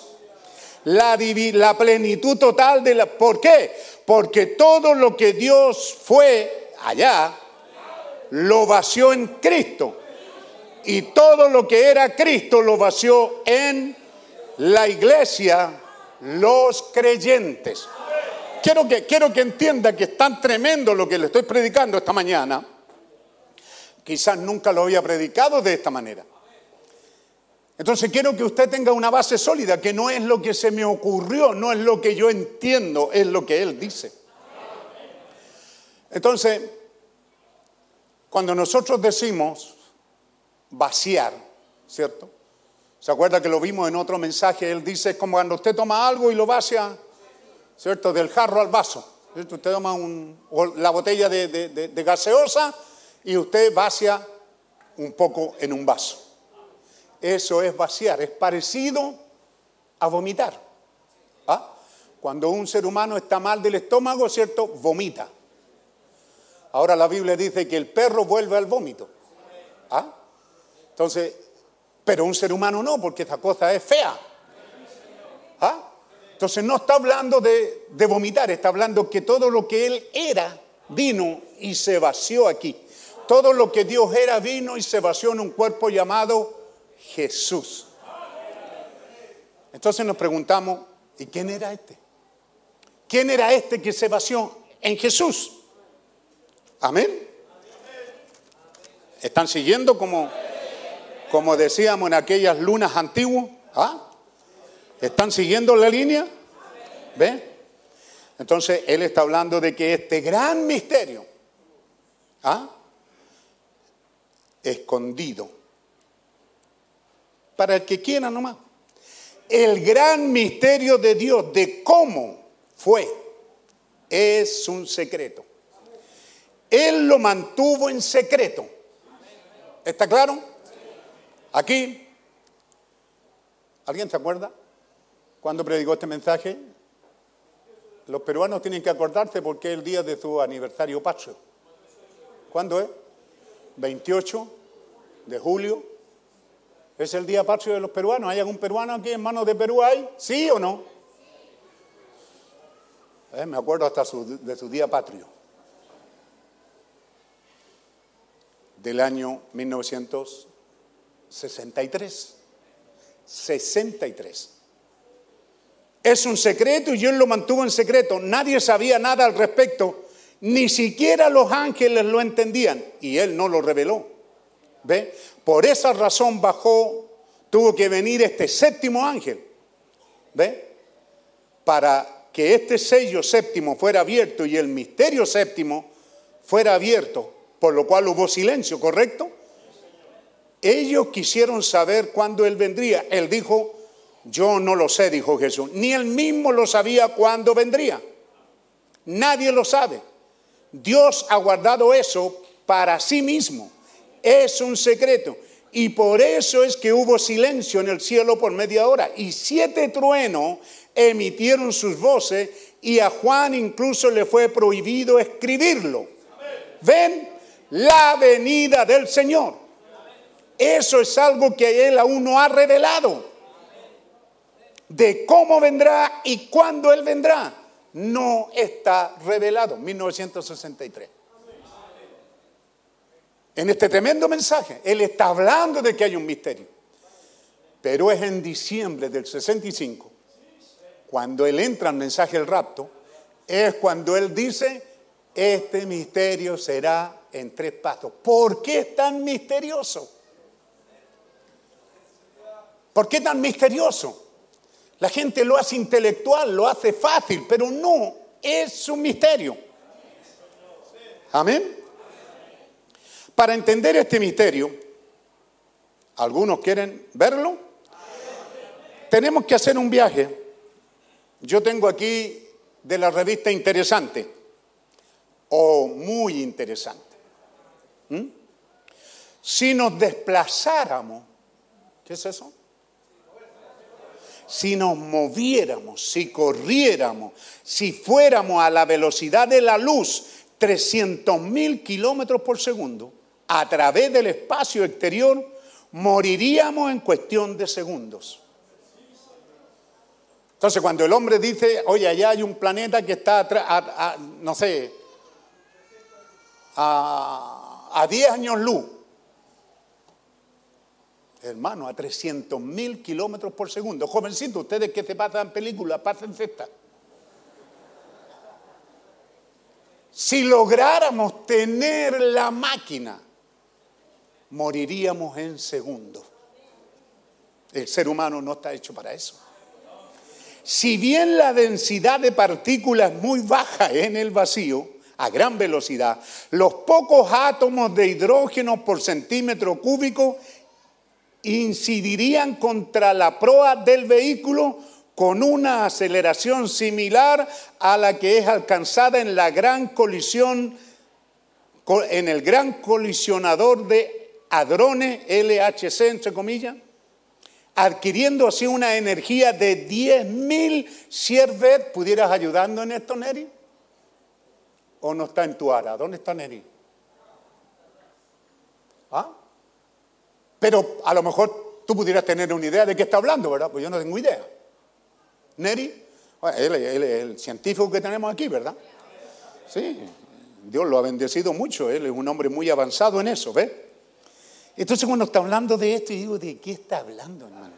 ¿Qué sé yo lo que son 10.000 sierves por segundo? Tengo idea. ¿Mm? Teniendo en cuenta que la dosis mortal para el ser humano es de unos 6 sierves, esa es la dosis que ya nos mata. 6, 6, no tengo idea qué. ¿Ah? Pero si nosotros corriéramos a la velocidad de la luz necesitamos 10.000. ¿Ve? Este haz de radiación dañaría la nave y destruiría todo rastro de vida en su interior. Según las mediciones de los científicos de la Universidad John, John Hawking, dijo, Ningún blindaje frontal sería capaz de librarnos de la radiación ionizada. Pero eso dijo Hawking. Ese es el científico más grande que hemos tenido últimamente y ya se murió. Un tabique de aluminio de 10 centímetros de, grosor absorbería menos del 1% de esa energía. Y su tamaño no pudiera ser aumentado ilimitadamente, ¿cierto? Hacer una nave con una cosa más grande, pues entonces no va a poder volar. En definitiva, la ra- radiación cósmica es por tanto un obstáculo insalvable para los viajes a la velocidad de la luz. No pueden existir. Y de ser superado en un futuro lejano, nos permitiría asistir al espectáculo más increíble de nuestras vidas, de nuestras vidas al correr a dicha velocidad. El tiempo se dilataría y envejeceríamos más despacio si es que eso sucediera. Amén. Entonces, en estos momentos tengo un cuadro hermoso en mi mente. Los invito a tomar un pequeño viaje conmigo. Creo que he hablado de ellos antes, pero ahora los estoy invitando a ustedes a traer a un lugar y quiero estar seguro de que lo vean. Quiero que lo vean. Los estoy invitando a ustedes tomemos un pequeño viaje y vayamos al mero principio en unos momentos. No piensen cuán incómodo está aquí esta mañana, mantengan su mente puesta en lo que vamos a hablar. ¿Qué es lo que caracterizó a Abraham? Poner, mire, yo veo a varios que no están poniendo atención. Ponga atención. ¿Ah? regresemos a 100 millones de años antes de que existiera una estrella. Es imposible. ¿Mm? Necesitamos 40 años, creo que no sea la velocidad de la luz, para ir a la más cercana que es la Centauro, no sé cuantito, que está aquí nomás. ¿Mm? Usted necesita toda una vida para llegar allá a la velocidad de la luz. Y ya los científicos han dicho que no existe ni siquiera en un futuro cercano la posibilidad de hacer una nave que nos lleve en este viaje. Y este hombre está en el púlpito diciendo, los invito a que hagamos este viaje. Ah, Solo, solo ponga atención un momento. Necesitamos 100 millones de años, 100 millones de años, para correr en nuestro sistema galáctico, en la Vía Láctea, de aquí a aquí. Usted necesita 100 millones para darse ese paseíto. Dentro de la Vía Láctea, todavía estamos adentro. Ahora, si usted quiere ir de esta Vía Láctea con la que vamos a chocar en un futuro cercano con la Andrómeda o la Magallanes, que ya se están acercando, necesita otra cantidad de millones.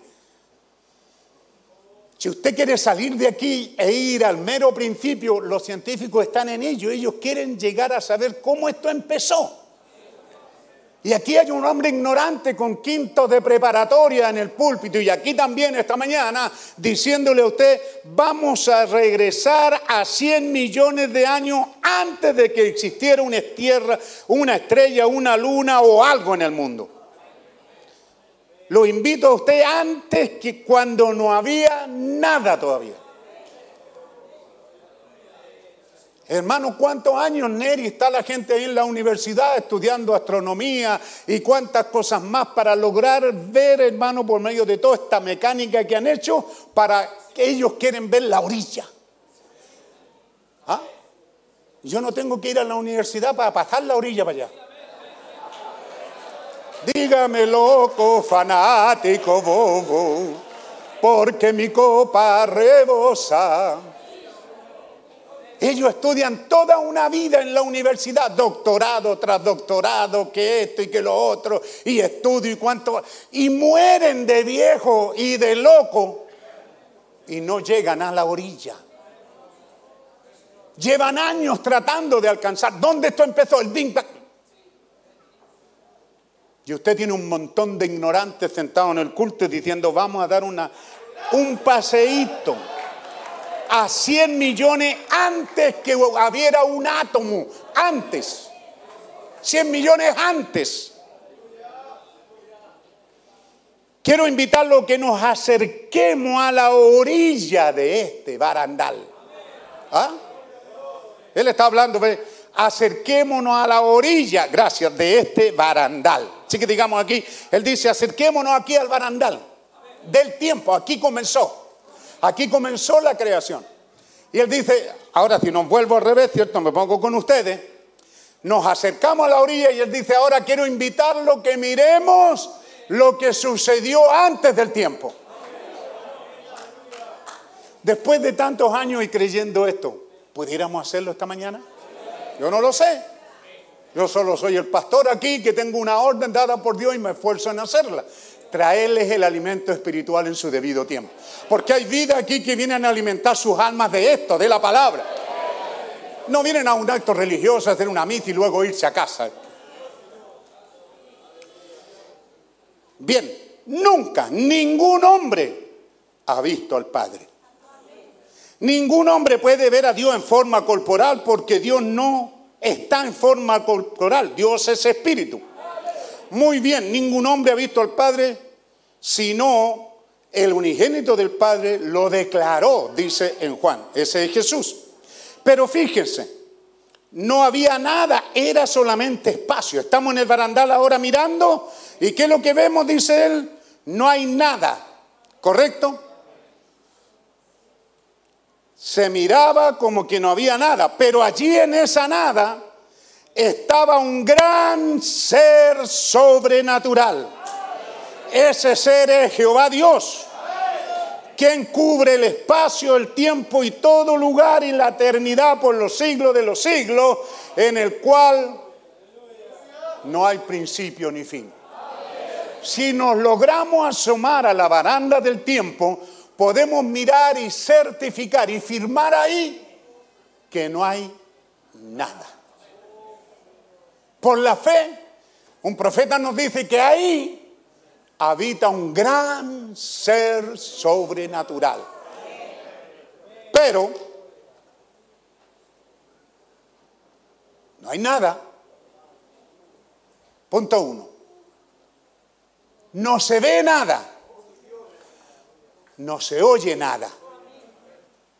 Ni un movimiento, porque no existe ahí al otro lado, no existe. Acá está la creación, acá están los planetas, toda la creación. Por lo tanto, acá en la creación, Neri, ¿qué es lo que hay? Aire, oxígeno, estos elementos, ¿sí? Acá. Pero ahí para allá no hay aire, usted no puede sentir un... No hay. No puede ver una luz porque no hay. No hay nada, no se ve nada. No se ve nada, no se oye nada, no hay ni un movimiento porque no hay átomo, no hay aire.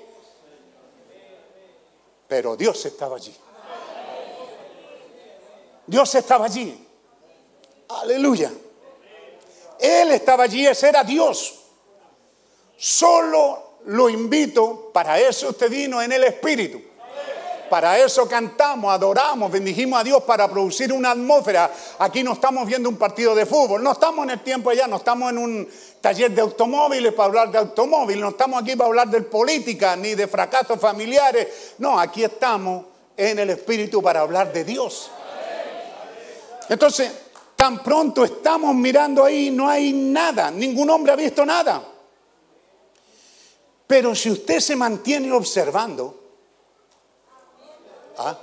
si se queda quieto en el barandal, muy quieto porque acuérdese, solo esto, yo estoy recurriendo a ti, Neri, no te molesta, ¿verdad? Porque algún día los hermanos te pueden preguntar, ¿qué es un átomo? ¿Ah? Hasta la Primera Guerra Mundial el hombre quería encontrar este átomo. Cuando lo encontraron, quisieron dividirlo. Y Dios había dicho, ¿qué dijo él? No desunas lo que Dios juntó. Si Dios hizo el átomo. Pero el hombre se metió ahí. El- ¿Verdad, Neri, que estos años atrás era imposible? Era imposible ver el átomo. Primero creyeron que existía, pero verlo Luego tomarlo, tenerlo ahí un científico, aquí está el átomo. Tuvieron que descubrir otras cosas, ¿verdad? Eh, como el uranio, por decir algo. Tuvieron que descubrir ciertos minerales para comenzar a, mirar hacia... Uy, hermano, qué clase, ¿ah? ¡Wow! ¿Cómo Dios nos ha enseñado, verdad? Un de escuela primaria, de lo cual no me siento orgulloso, hermano, pero ve usted hablar de estas cosas. Ve, allí no hay átomo, por lo tanto no hay luz, no hay viento, no hay nada. Pero Dios queriendo mostrarse, ¿cierto? Digamos que allí apareció, primero anotó ahí, anótelo en un cuaderno, hermano, ahí arriba, para que lo escriban ahí, nada. Segundo, pudiera ser que veamos una lucecita sagrada, como un halo, apareciendo delante de nuestros ojos. ¿Ah? Podemos ponerlo ahí, por ejemplo, el que está en la cabeza del profeta, ahí tenemos un halo. Podemos ponerlo, le estoy dando trabajo arriba. ¿Ah? Un halo. ¿Entienden lo que es un halo? Yo tampoco, pero ahí dice que ese es un halo que hay. ¿Ah? Un halo. La foto de... Ya apareció. Tan pequeña ahí, pues, ¿ves? Amigo y hermano que nos visita esta mañana. ¿Por qué Miguel Ángel a Moisés que hizo en esa roca le puso cuerno? ¿Por qué le puso cuerno? Él tiene cuerno. Porque Moisés sabía, y los pintores de la antigüedad, que los santos hombres de Dios tenían un halo en su cabeza. Todas las pinturas católicas tienen un halo en su cabeza. Nadie se las vio, pero ellos teológicamente entendieron que había algo sobre ellos, sobre los verdaderos hombres de Dios. Pero la Iglesia Católica y los religiosos se la ponen sobre su pastor, sobre el Papa, sobre cualquiera, ¿verdad? Pero entonces, ¿qué es lo que hace Moisés cuando hace en una roca? ¿Cómo le coloca el halo? ¿Cómo le hace el halo? Si una roca, eh, ¿cómo se llama? Eh, mármol. Es mármol de Carraza o Carranza, Carraza. ¿Ah? Es mármol. Moisés fue, vio una roca grande ahí y él dijo, ahí está Moisés. Los demás no tenían idea, pero él empezó a trabajar y logró sacar al Moisés que estaba adentro. Pero para estar adentro tenía que estar en su corazón. Y cuando él lo, lo- lo- lo talla, lo hace, lo saca y le colocó cuernos porque no podía poner el halo. El halo significa poder, autoridad, unción. Anótelo. ¿Ah? Entonces, por eso en esta edad Dios comienza a bendecir al mensajero de la edad, pero sabiendo que no solo era mensajero, sino que también iba a ser una representación y una manifestación del Hijo del Hombre, por lo tanto tenía que identificarlo. Y ahí tenemos un halo. Entonces, ¿qué es lo que tenemos allá en el principio? ¿Qué dijimos que tenemos? Una lucecita que es como un halo. Pero también diríamos que es como una luz especial. Esa, esa que está en la foto no lo declara. ¿Ah? O allá atrás, allá está hasta colores.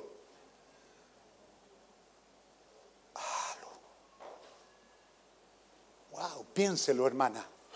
Halo. ¿Mm? Puede que no tenga H, pero usted colóquele. Halo. Es algo puro, nítido, limpio, honesto, verdadero. ¿Por qué a todos nos traen los niños, los bebés recién nacidos? Porque nos están hablando de pureza. No hay pecado. Porque queremos ver, hay un niño y queremos que nos mire porque sus ojos son cristalinos. No hay maldad, no la conocen todavía. Pero un bebé nos da una idea. Por favor, hermano, golpee y entre en el espíritu. Quebrántese. Nos da una idea de lo que era este halo. Era pureza, dulzura. Mira a su pastor. ¿Ah? Cara de feriano. Carepillo, decía el hermano Labrín. Entonces ve que cuesta ver en un hombre, pero piense cómo era Cristo. Ya, ya me salté muchos años, pero para que tenga una idea. Quería esa carta, Moisés. Esa carta que dicen que, que se la mandaron al César, donde hablan de, si la podemos hallar más adelante, acuérdate. ¿Mm? Donde hablan que era bondadoso. Tenía un, un hablar suave, pero él está ahí en la montaña y hasta el último lo escucha su voz. Llegaba. No necesitaba esta cosa.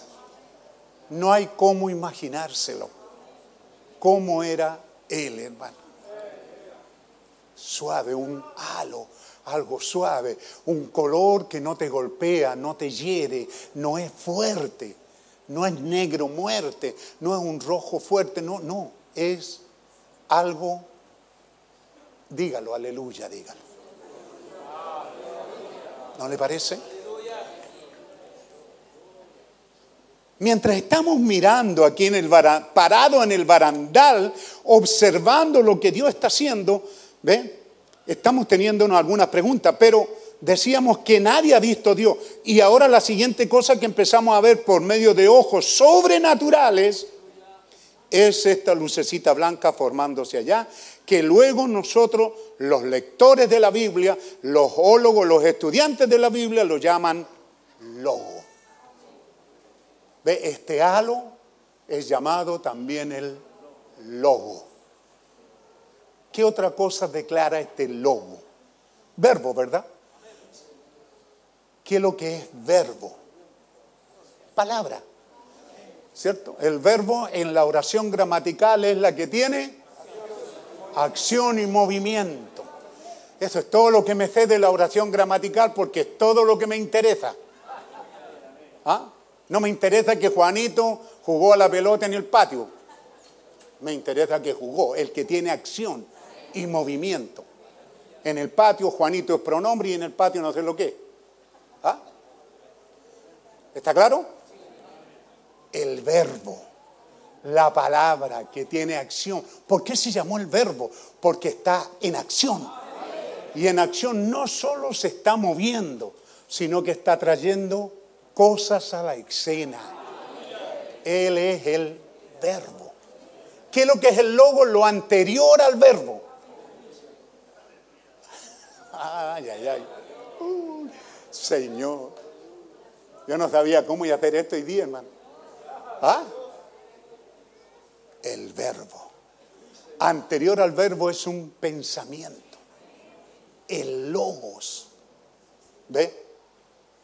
Entonces, el logo, el pensamiento de Dios, se hace como un halo. Solo piense cómo es Dios. En esta mañana queremos ver como nunca antes.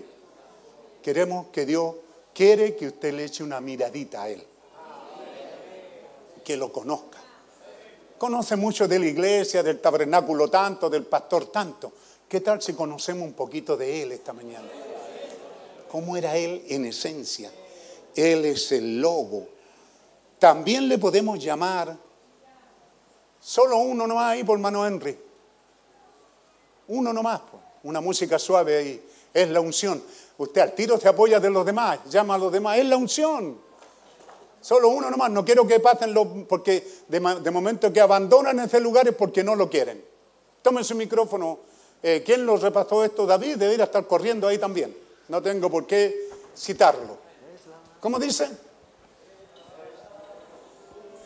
Le pedí tarea que lo. Unción ¿Se acuerdan? Lo que cantábamos. hace, Que hace la diferencia. diferencia.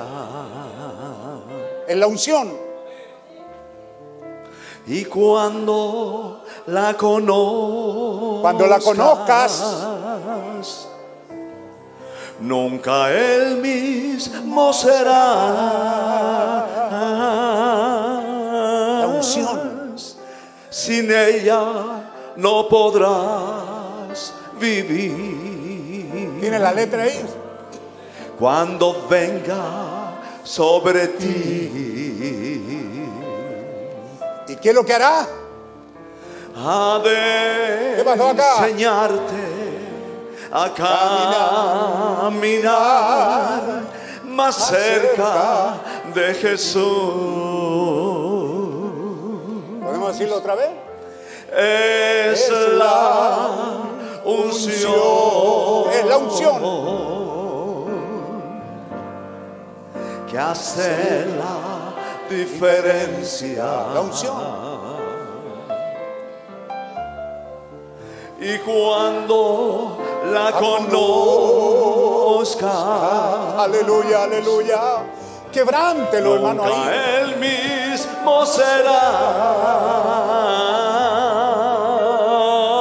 serás. Sin ella no podrás vivir. Cuando venga sobre ti, Nos enseñará a caminar, aleluya. ha de enseñarte a caminar más cerca. de Jesús. La unción está obrando en mí. Está obrando y haciéndome. La unción está obrando en mí. La unción está obrando en mí, ¿Qué está haciendo? haciéndome libre,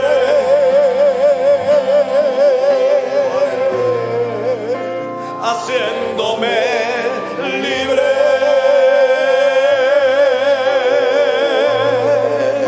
haciéndome libre. Solo la música ahora. No hay nada. No se ve nada. No se siente nada. Pero aparece una lucecita, nótelo, un halo. No una luz que te enseguece, que te molesta. Es algo santo. Es algo santo. Santo. Puro. Bondadoso. Amoroso. Fiel leal. ¿Qué palabra podemos usar que esa luz, esa suavidad, es ese bebé? Y lo dice. ¿Qué es lo que es eso? Es el logo, es el pensamiento de Dios. Que ahora se hace palabra. Y ahora se transforma en el verbo. Dios está desarrollándose para que los seres humanos pudiéramos verlo. ¿Verdad que al venir a la iglesia pudiéramos decir, y si hay alguna persona nueva, ¿de qué está hablando? Sí, Señor, venimos a hablar de Dios. De este Dios puro, bondadoso, en esencia.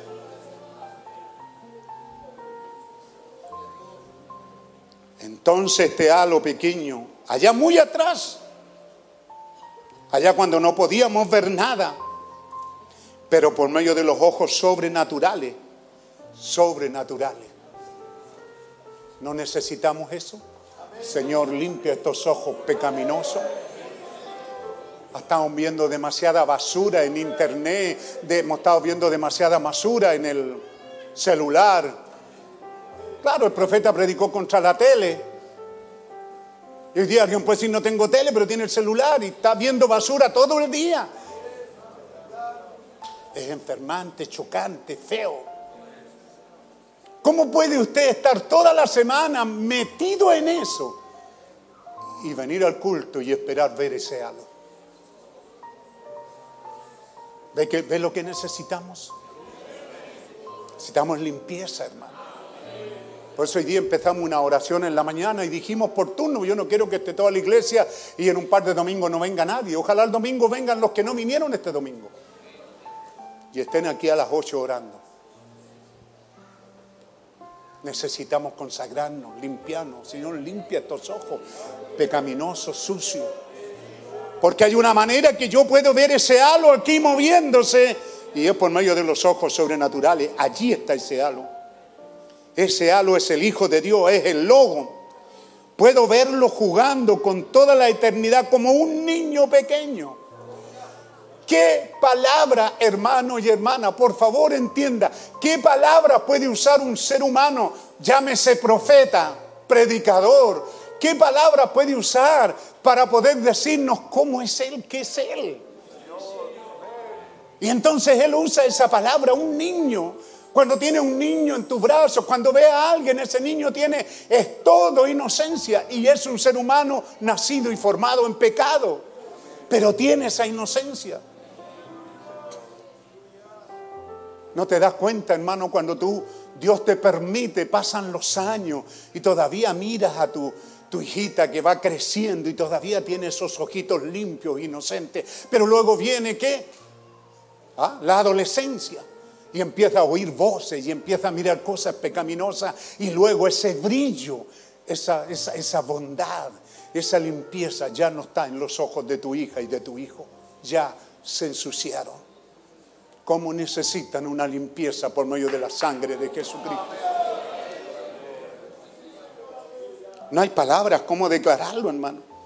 Pero puedo ver, dice que como un niño allí jugando a la puerta, ¿ve?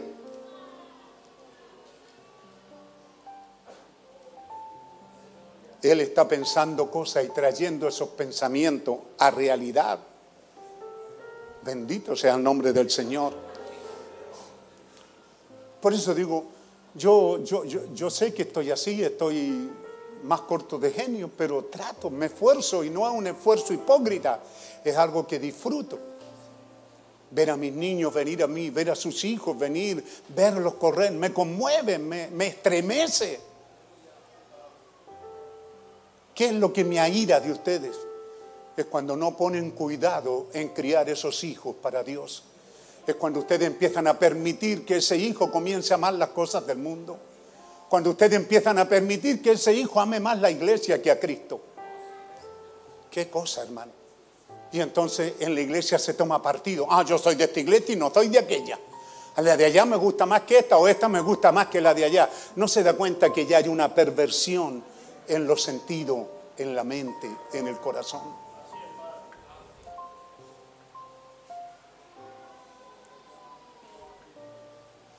Luego Dios hizo al hombre. ¿Ve?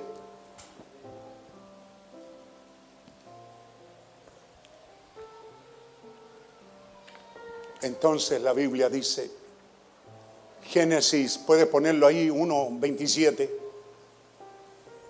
hagamos al hombre.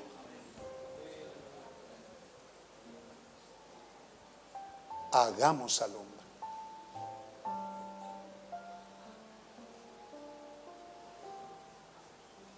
Y creó Dios al hombre a su imagen, a imagen de Dios lo creó. Entonces, si Dios creó a un hombre, ser humano, hombre, eso te está diciendo que Dios es un hombre. ¿Cómo Él pasó de eso a eso? Yo no tengo mucho tiempo, ¿ah? Pero quiero avanzar en ello. ¿Pero están bien todavía? ¿Están con ánimo? Bendito sea el nombre del Señor. Aleluya, aleluya. ¿Ve? Entonces,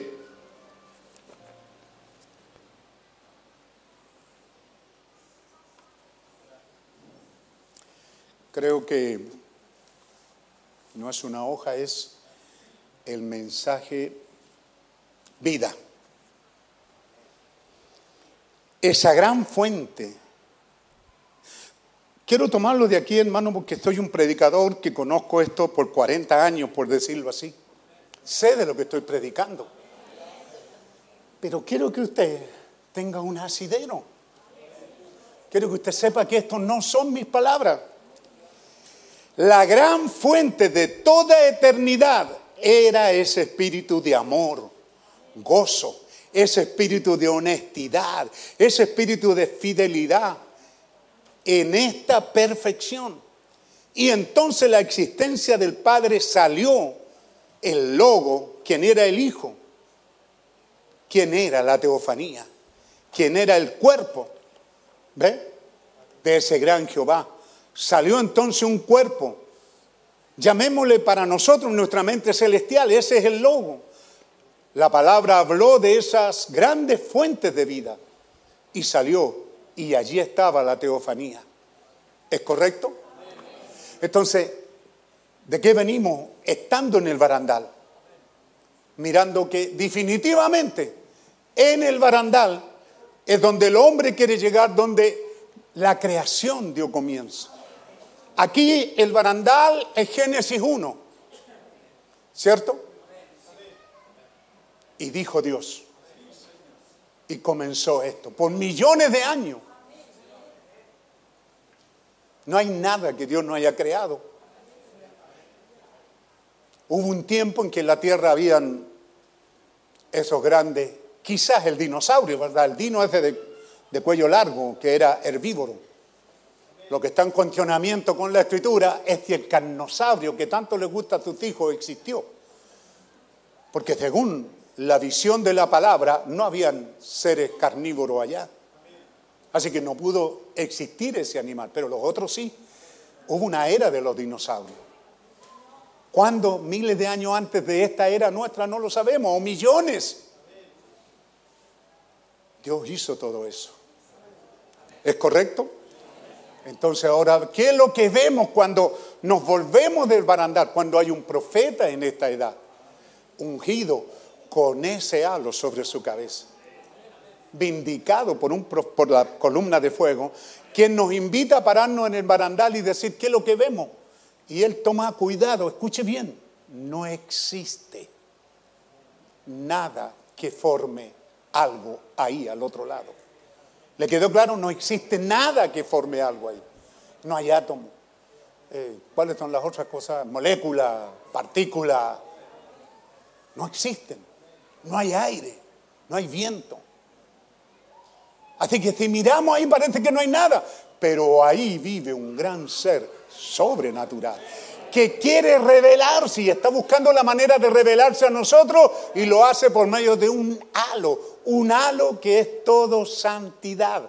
Pero ahora aquí nos está diciendo en el mensaje vida que es importante que usted tome en cuenta que aquí lo reconoce, dice como la gran fuente, escuche bien y anótelo, la gran fuente de toda eternidad. No de eternidad. Tampoco pudiéramos decir eternidades, pero es como plural, siendo singular, porque está hablando la gran fuente de toda eternidad, amor eterno. Amén, amén. Gozo eterno, honestidad eterna, fidelidad eterna, perfección eterna. Todo eso está en esta lucecita que luego es el logo, es el pensamiento de Dios y luego ese pensamiento Juan 1.1 se transforma en palabra. ¿Puede poner Juan 1.1 arriba? A ver si avanzamos más rápido, ¿cierto? Para irlo teniendo presente. Entonces, ¿qué estamos viendo aquí, hermano? Que es fuente. ¿No le agrada eso? ¿Qué es una fuente? ¿Ah? Fuente. ¿Ah? Una fuente de agua, una fuente donde está fluyendo agua viva. El hombre las hace, las fabrica y hace una fuente y coloca un motor ahí donde la misma agua está girando y dice, uy, qué hermosa es la fuente. Le coloca luces, ¿verdad? Y más nos atrae, tiene luces. ¿Ah? ¿Alguna vez ha llevado a sus hijos a ver estas fuentes de agua? No, debería de hacerlo.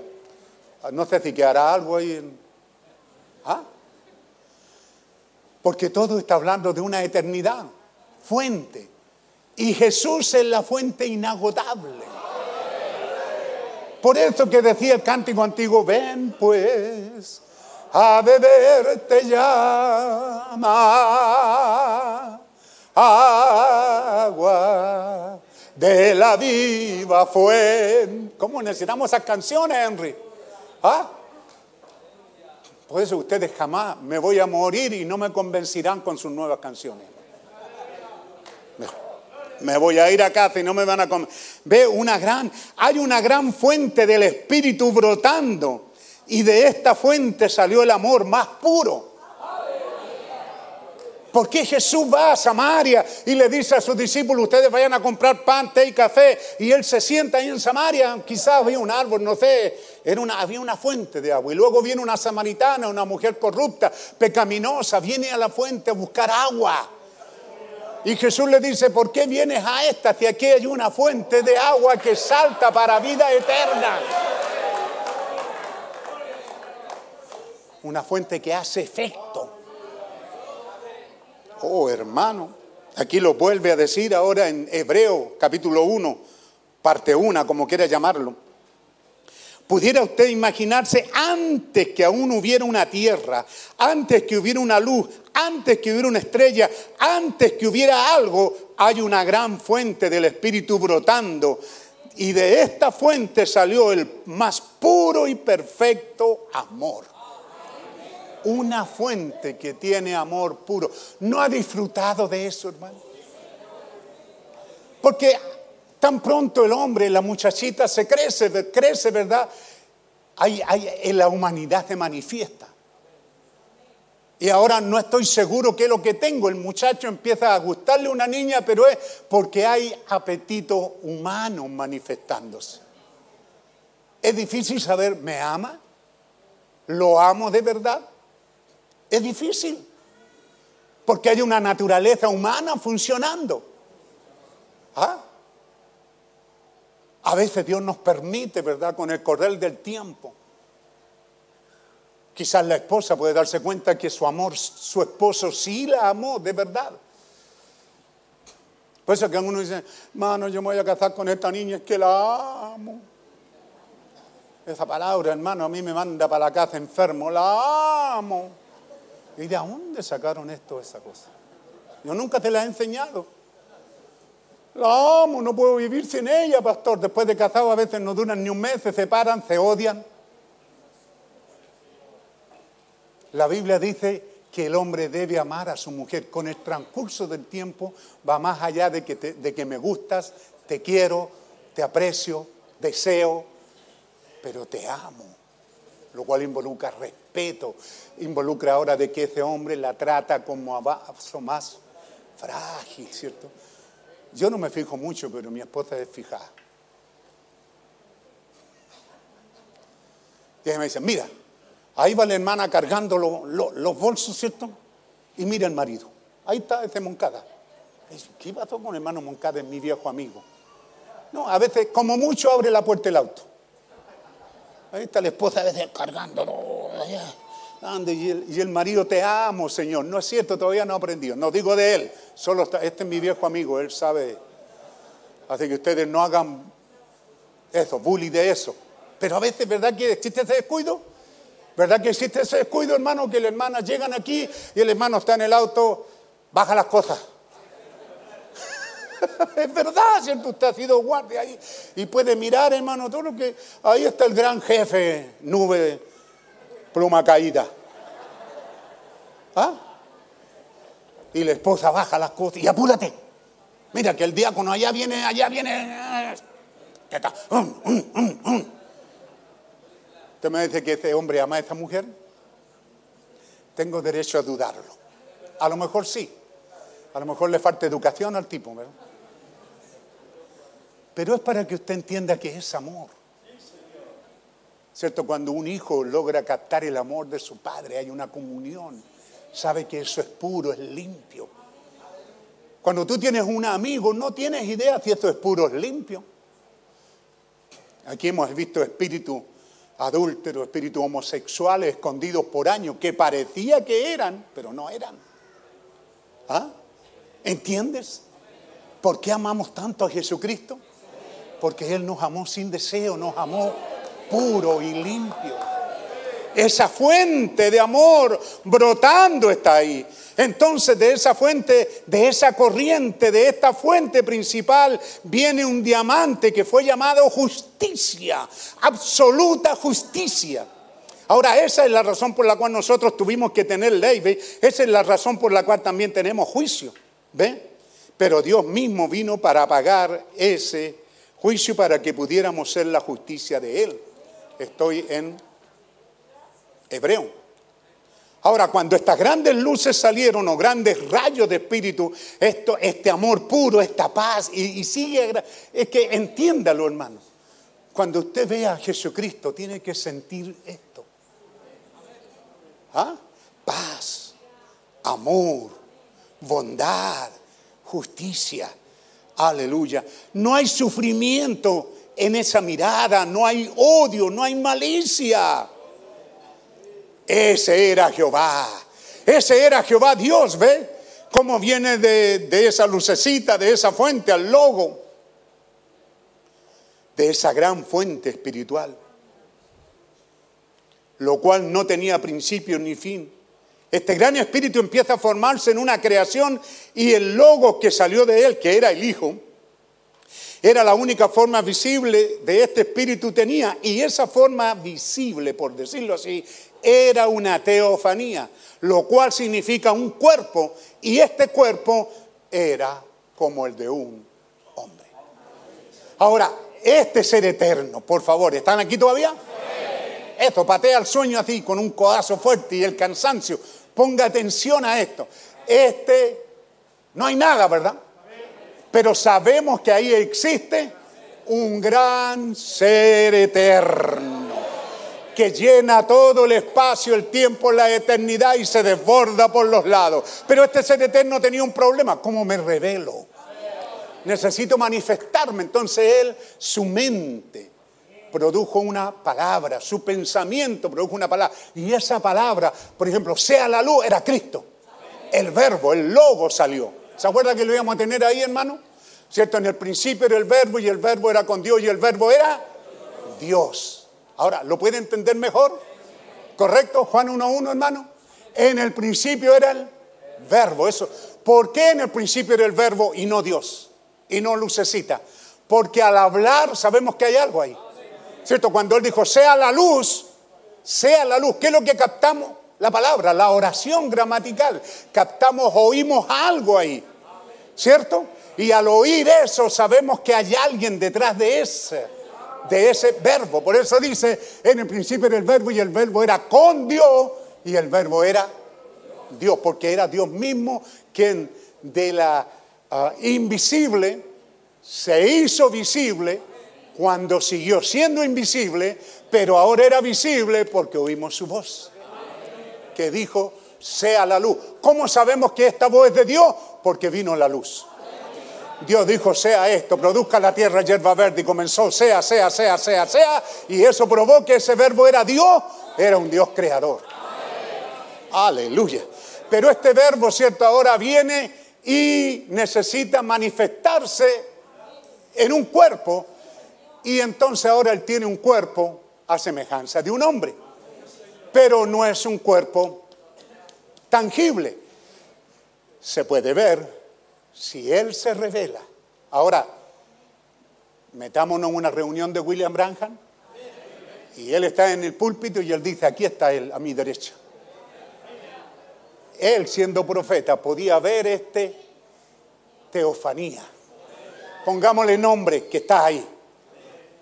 Teofanía.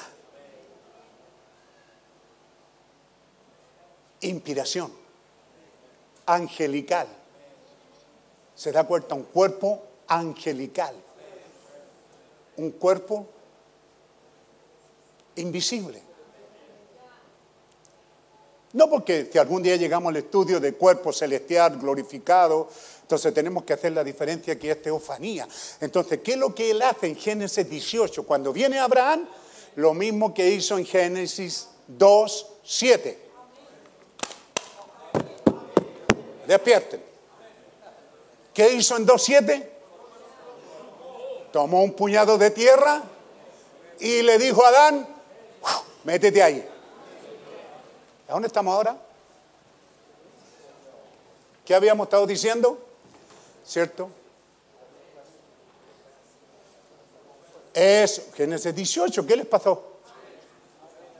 ¿Ah? En Génesis 18, ¿cierto? Él viene lejos caminando en un cuerpo teofánico.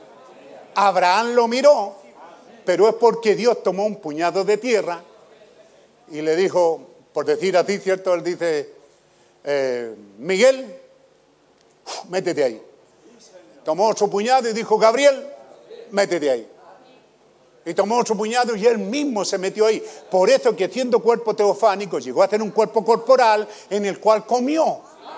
Porque él está haciendo lo que hizo con Abraham para probar que con él lo hizo primero y después lo hizo con Abraham.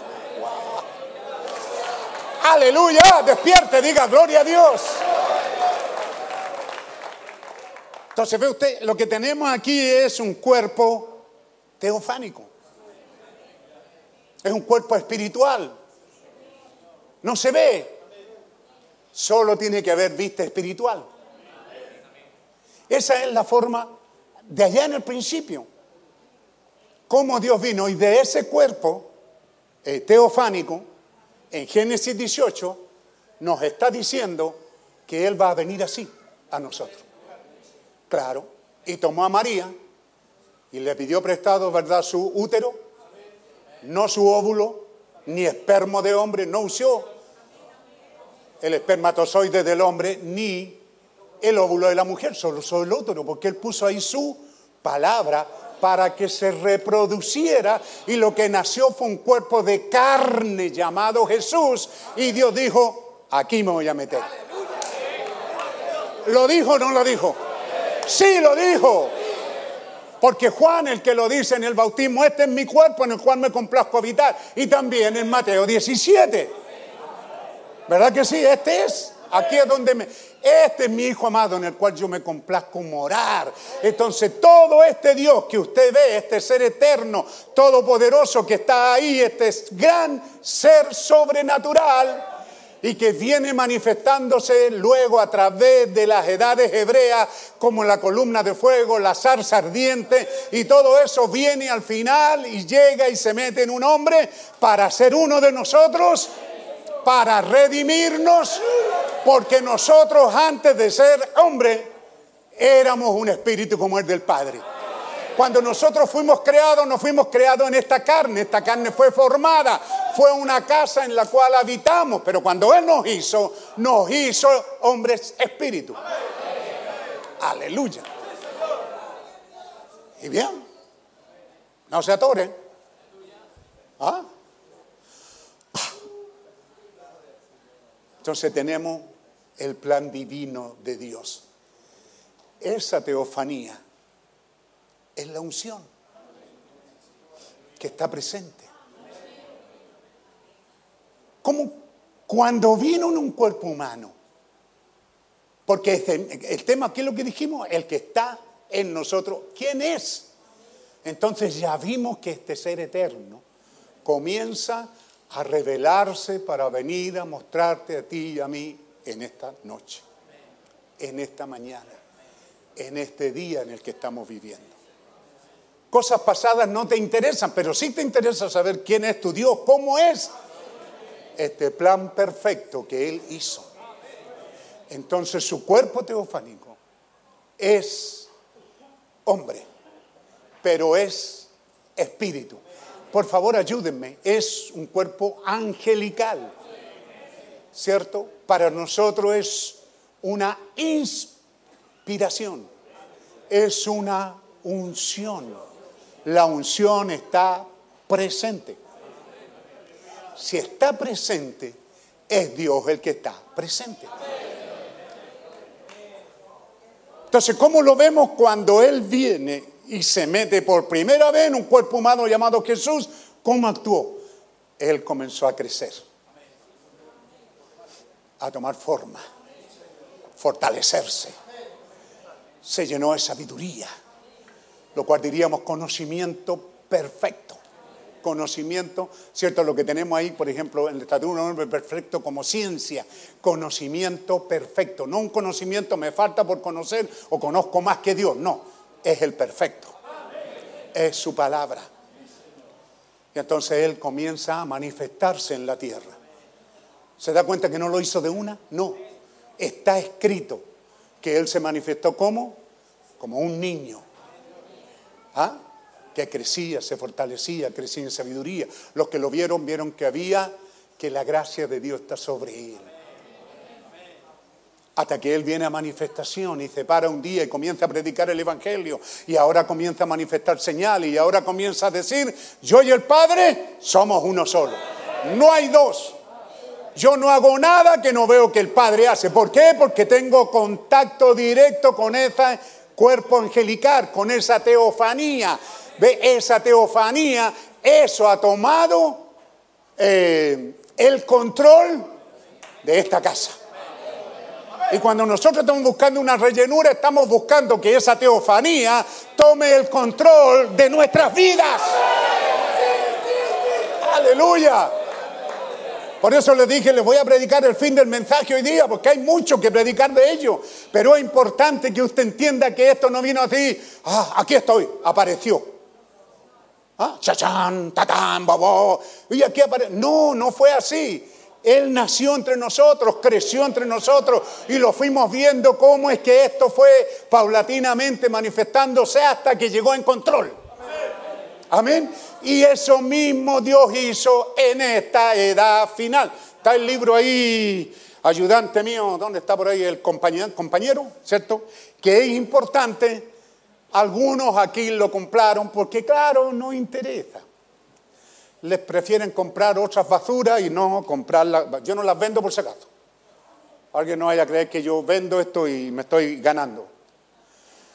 Pero dijimos que esto se mandó a hacer, es un trabajo tremendo que hicieron los hermanos. ¿Quiénes tienen este? ¿Quiénes compraron esto? Levanten su mano. Unos pocos, ¿ve? Se llama acompañante del mensaje. ¿Qué tenemos aquí? Las cosas que fueron prometidas y su cumplimiento en esta edad, en este tiempo, en política, en religión, en economía, ahí está. ¿Por qué? Porque yo quiero darle un pequeño paseíto. ¿Ah? Por ejemplo, las citas primero, Moisés, ¿cierto? Están arriba. Cuando él nació, William Branham, 1906 o 9, 6. ¿Cierto? En la mañana de 1909, un halo de luz entró por la ventana. ¿Qué es lo que entró? un áurea, un halo. Entonces coloque, no diga un halo de luz. No, hermano, comienza a pensar una cosa hermosa, dulce, amorosa, bondadosa, algo que sobrecogió el ambiente. Que los que estuvieron ahí nunca se olvidaron que algo estuvo ahí, y algunos dicen en forma de paloma, de luz, pero ahí estuvo. ¿Esto fue cuándo? ¿No lo tienen todavía? Él era un niño. Pero luego lo vemos cuando él, un niño, este hombre, como dije, como nuestro padre Abraham, cometiendo errores, fallando, malhumorado, molesto. ¿Cómo está usted, muchachito, aquí? A levanten la mano los adolescentes y los jóvenes. ¿Dónde están por ahí? También, señorita. ¿Ve? ¿Cuántas veces su madre los ha mandado y ustedes han ido como Pedro Peralta cuando era niño? Yo, yo, yo era el rey del rezo, hermano. Mi abuela siempre me decía, este se reza todos los rezos, los Ave María, porque yo, claro, todo el tiempo a mí nomás me mandan, yo soy el único en esta casa. Era imposible que yo fuera a hacer algo si no iba ¿Ah? rezongando era la palabra antigua. Pero eso, ¿usted lo entiende, hermano? Yo era el príncipe de eso, nadie me la ganó, hermano. Yo no había manera que yo hiciera algo si no lo hacía con todos los rezos, así rezongando. ¿Ah? ¿Cómo iría William Branham, hermano, si él quería ir a andar en un bote, quería ir a pescar, y luego el padre le dice, eh muchacho, anda y trae agua de allá, ¿cierto? Al alambique que está acá. Y era un niño. ¿Alguien se acuerda qué edad tenía? Como siete años, ocho años, diez años, no sé, un niño. ¿Se imagina usted? Yo cargué esa agua con yugo, usted se ponía un yugo y dos, dos tiestos de agua o balde, como quería llamarle, y era lejos ir a buscar el agua. Hoy día usted le pide un vaso de agua a estos adolescentes que está ahí al lado de ellos y no la traen. Ah, yo tenía que ir a buscar, no sé, a 3, 300 metros, 200 metros, varias veces al día ir a buscar agua, porque al último, primero era un balde, y así, papi, así todo chueco, hermano, si es niño, pues, hermano, no era un hombre. Bueno, los, huesos, los guatos que no son tan tontos, trajo su balde. Y ahí, ahora sí andáis parejo, dijo. Pero era tremendo, hermano, pareciera que los vasos ya le llegan hasta el suelo. Entonces ahí inventamos un yugo con unas cuerdas, unos alambres y ahí poníamos el vaso. Ah, ya, ya iba cargado en el yugo. Pero rezongando, ¿cómo iría el hermano Branja? Usted dice, ¿está en el espíritu? No. Y entonces cuando viene de vuelta, en el árbol empieza un... Ve, él está creciendo. Coloque su vida en eso y ahí cerramos el mensaje. ¿Mm? Cómo pequeñas cosas comienzan a suceder en su vida, cómo Dios lo está atrayendo, cómo Dios está... Primero, este niño no sabía nada cuando él nació y ese halo entró. ¿De qué le beneficia al hermano Branca? De nada. Él era un bebé. Pero era Dios diciendo, este es mío. Amén. ¿A quién le importaba eso? A nadie. Él lo puso en la historia para nosotros que somos tan escogidos como Él, para que sepamos que Dios tomó cuidado. No lo leímos cuántas veces, Salmo 139, en pecado me concibió, me, mi madre, en lo más bajo de la tierra, en un acto sexual fui concebido y fui parido en medio de dolor y de sangre una cosa antiguamente fea, pero dice, mi embrión vieron tus ojos. Dios estaba ahí, hermano. Uno diría, ¿y por qué no a este otro? Así lo dijo él a la mujer en el micro, ¿por qué no le ve la suerte a este otro? No puedo, dijo. Él no tiene llamamiento, pero tú sí, le digo. Aleluya. Ah, y así lo vemos a él avanzando en el río Ohio. 33. Ahora viene una voz del cielo que le dice tu mensaje. ¿Se da cuenta que hay un crecimiento? ¿Ve? Pero para el 48 el ángel vino a mí. Para 1950, ¿cuál tenemos? La puso, lo voy pillando, ¿no? Ahora recién pusieron ahí, ve, el Pilar de Fuego, 33 el Pilar de Fuego, Río Gallo, 46 visita del ángel, 1950 Houston, Texas, esa es esa foto que está ahí, colóquela por favor. ¿Qué es lo que tenemos ahí? Por favor, Sergio, no es Cristo. ¡Eh!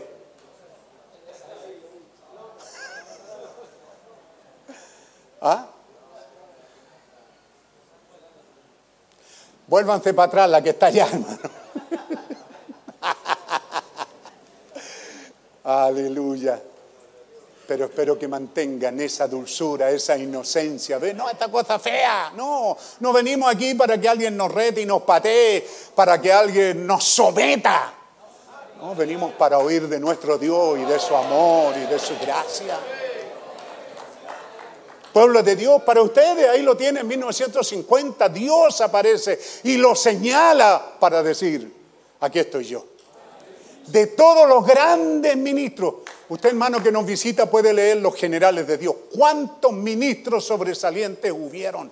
En el tiempo pentecostal, hermano, fue rico en hombres de sanidad divina, extraordinario, insuperable.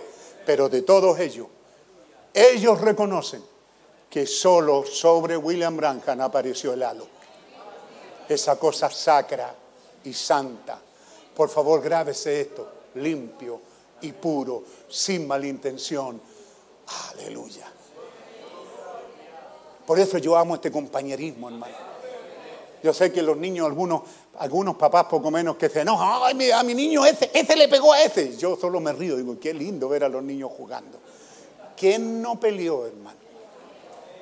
Mis mejores días de niño fueron mis peleas, hermano. Yo me acuerdo sangrando de la nariz, de los dientes, pero a la otra semana estábamos peleando otra vez. Y fuimos íntimos amigos, y yo espero que esos amigos que nunca volví a ver después, yo espero verlos algún día, porque significaron algo importante para mi vida. Ese es el Dios que creo. Entonces ve usted, Chechu Pastenes, por favor, ahí no está la manifestación del Hijo del Hombre. Ese es el mensajero de la edad.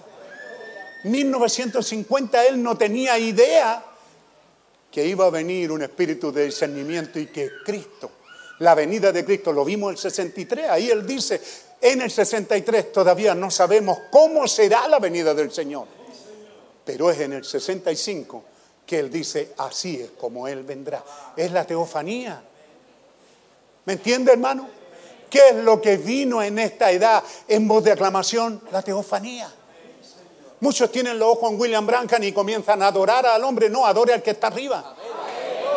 No adore al caballo, adore al jinete, hermano. No es difícil.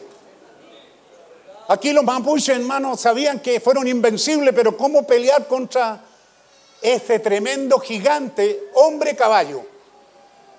Agarraban a palo al caballo, hermano, y mientras más le pegaban, más se les iba encima el caballo, porque está en proverbio, el caballo no conoce el miedo. Así que los indios a palos con el caballo, y el caballo igual se les iba encima porque el jinete le decía avanza. Dicen algunos, ¿verdad? Cuando Lautaro se crió allá con los españoles y vio que el jinete se bajó, ah, dijo, son dos. Entonces cuando fue donde los demás mapuches le dijo, oye, no le peguen al grande, peguen al, al- al pequeño que está arriba. Y ahí ganaron la guerra. Pero acá es al revés. El grande es el que está arriba, abajo el que está el caballo. ¿Ah? Es Dios viniendo, es el logo, la unción. Pero por favor, iglesia, no me puedo ir sin esto. Todos ustedes pongan atención. Esto es un proceso de crecimiento. El niño crecía y se fortalecía, crecía en sabiduría. No como algunos que se la saben todo el primer día. No, hermano, esto es un crecimiento. ¿Ves? 1900 y luego no sé si aparece ahí ahora. ¿Cuándo fue? Esto creo que fue, dijimos, ¿lo viste? ¿Eso fue el 57? ¿En California?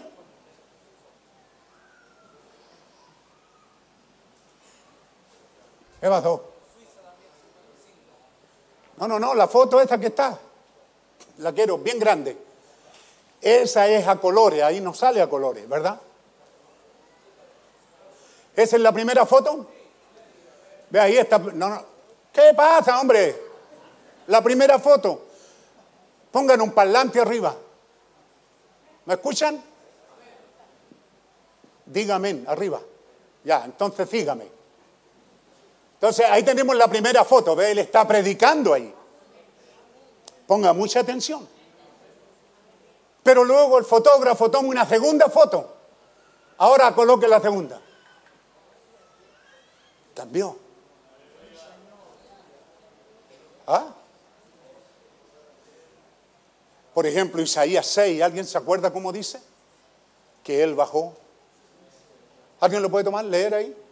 Y véalo. Ahí están como las faldas de Dios, están los cuatro seres vivientes. Está envuelto en la columna de fuego.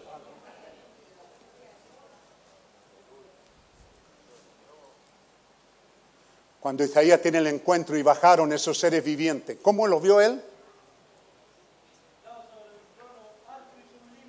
Versículo. ¿Qué dice? Te, ah, te veo ahí. Ustedes son los más espadachines más rápidos que tengo aquí. El diablo ya me atacó ya con esta espada. Allá, ¿dónde está esto? 6 y 1. Y dice, ponga ahora 6 y 1, hermano. Isaías. Por favor. Entonces tenemos muchas otras cosas que pasaron. Pero, ya estoy cerrando, ¿de acuerdo? Saque el último respiro, ponga las últimas ganas, sé que me estoy pasando, pero por favor, es el fin del mensaje. Las otras semanas le predico el mensaje. En el año que murió el rey Usías, ya sabemos quién era el rey Usías. Un hombre inteligente, había hecho armas de guerra, estaba bajo la gracia de Dios, pero cometió un, error el rey Usías. ¿Cuál fue? ¿Ah? Que se creyó que podía ser un sacerdote. Dios dejó las cosas, el rey esto, el sacerdote esto otro. ¿Cierto?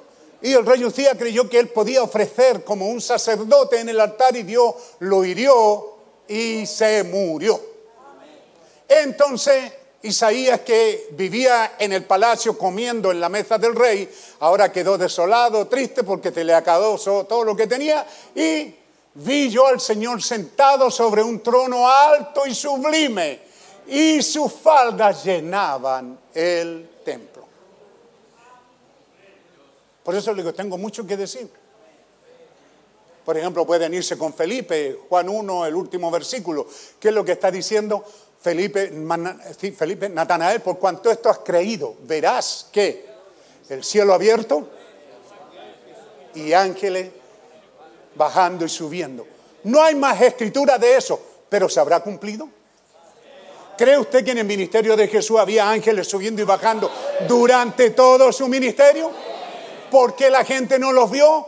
Porque tiene que haber vista espiritual para verlo. Porque ellos no son carne, son ángeles. Y es así como Dios se manifestó en esta edad en William Branham como un ángel, un ser transparente, un ser invisible al ojo humano. Algunos lo vieron, algunos. Salió hasta en la tele, ¿verdad? Una mujer que sanó y dice que sí había alguien al lado. Esa mujer dice, ¿se acuerdan? Hace tiempo atrás salió donde un hombre entrevistaba a los testigos y esta mujer dice, no es creyente. La mujer dice que pasó por la fila de oración y cuando pasó por esa fila de oración el hombre le dijo, William Branham, todo lo que ella era, pero ella da testimonio que había alguien ahí. Había alguien ahí. ¿Y cuántas veces ese alguien se paseó por el medio de la reunión? Y la iglesia no lo vio ni lo sintió. Debió.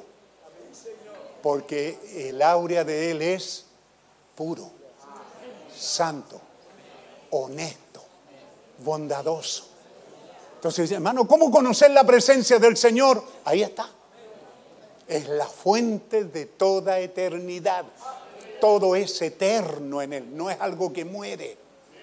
Esto se manifestó en William Branham. Para él llegar a ser la manifestación de Lucas 17:30, que habría de cumplirse en esta edad final. Pero después de él, esto mismo, y aquí lo cierro, tiene que suceder con la iglesia. Dios lo tiene que hacer ahora con la iglesia. Si Dios lo tiene que hacer, si tenemos que llegar a ese punto en que tiene que haber una rellenura, donde el poder de Dios va a estar tan grande en nosotros que se va a ni- manifestar ¿qué? La voz de arcángel. Y los muertos en Cristo resucitarán.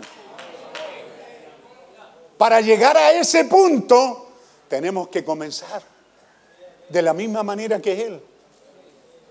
¿Cuántas veces Él se manifestó sin saber que era Él? No supimos que era Él el que estuvo allí. ¿Mm? ¿Cuántas veces? Por ejemplo, me acuerdo yo de la hermana, cuando fui, yo le dije, hermana, yo voy a orar por usted, ese demonio va a salir. Pero así dice el Señor.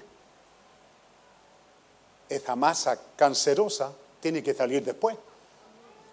Es posible que se sienta muy mal, porque ahora depende por dónde va a salir. En un hombre estaba aquí, ¿verdad? Y él empezó a toser, a toser, a toser, a toser. ¿Cuándo? Después de unos días. Porque el demonio salió, el demonio cáncer salió, pero el tumor quedó ahí. Y ese tumor llegó un momento en que creció. Es lo mismo que el perro muerto en la calle, dice, cuando muere usted lo pesa, pesa 50 kilos, pero después de unos días pesa quizás 51, 52. Pero hay una diferencia. ¿Por qué? Porque empieza a corromperse. Y es lo mismo con ese cáncer, ese cuerpo de cáncer que está ahí, que vive de ese demonio, y el demonio sale fuera por una orden directa de Dios. Entonces ahora ese cáncer, después de unos días, comienza a hincharse. Y ese hombre cuando se hinchó lo estorbó. Empezó, oh, oh, oh, oh, a toser, a toser, hasta que de repente, ¡guau! botó algo sucio, que lo que era el cuerpo de ese espíritu que estaba morando a expensas de él. Entonces esas cosas sucedieron. Es bueno que usted los lea, yo no estoy promoviendo libros, pero para algo se hicieron, hermano. Porque tenemos que llegar a una clase de fe, tenemos que llegar a despegarnos tanto del pecado, de nuestra incredulidad. Porque esto que sucedió, se lo voy a predicar en otros mensajes, cómo es que sucedió de una manera tan tremenda en Jesucristo, cómo sucedió de una manera tan tremenda en William Branham, eso mismo está sucediendo en la novia. Escúcheme bien, está sucediendo. Dígame, ¿cuántas veces él ha estado aquí? Coloque Isaías 1, 6, 1. ¿Cuántas veces él ha estado aquí y sus faldas han llenado el templo? Y usted ha estado durmiendo, usted ha estado incrédulo, apático, escéptico, ¿Qué puede obtener con eso, hermano? ¿Ve la importancia? Sentado sobre un trono alto y sublime y su falda llenaban el templo. Esa no puede ser, hermano. Yo te reto en el nombre de Jesucristo. Si tú crees que este gran Elohim, este Dios que se manifestó, así como lo vimos en esta mañana, para llegar en la persona de Jesucristo. Si tú dices todo eso, yo lo veo en la Biblia, en la persona de Jesucristo. Jesucristo manifestó a este ser eterno, manifestó esta fuente pura de amor, manifestó esta fuente pura de honestidad, de bondad. Jamás falló Dios en eso, hermano. Alguien vino corriendo a él diciendo misericordia y él la tuvo. Alguien vino pidiéndole sanidad y él sanó. Alguien vino pidiendo ayuda, él era todo. Él no vio pecado en nosotros. Él no vio maldad en nosotros porque él tenía acceso a tu teofanía, a nuestra teofanía. Él no te está mirando esta mañana este, este cuerpo cansado y pecaminoso. Él está mirando tu teofanía. La cree, él creó. Él está mirando Génesis 1.27 cuerpo teofánico que está en ti. Y ese cuerpo tiene que estar tomando señorío en nosotros. Tiene que estar tomando, mandando. Ese cuerpo tiene que tomar el control de este. Pero aún si no lo logra, recuerda que eres un hijo de Dios. Hijitos, ustedes han vencido al maligno. Por eso están aquí en este culto. Por eso están aquí, porque usted ha vencido todos esos espíritus que el diablo mandó para que usted no viniera. Ustedes los han vencido. ¿Por qué? Porque mayor es el que está en vosotros que el que está en el mundo. Aleluya. ¿Alguien quiere pararse y decir gracias, Señor? ¿Alguien quiere decir gloria a Dios? ¿Alguien quiere decir aleluya? Aleluya, aleluya, aleluya. Amén, amén. Es la unción, hermano. Es la unción, es la unción la que hace la diferencia. Bendito sea el nombre del Señor. Pares en la presencia de esa unción. Piense en ella, hermano.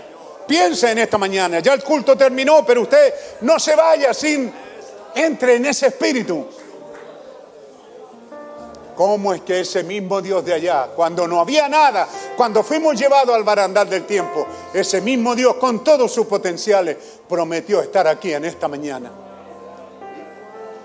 No estuvo de una con William Branham. Él vino manifestándose y también con Jesús. Él fue creciendo en obra, en sabiduría, en ministerio.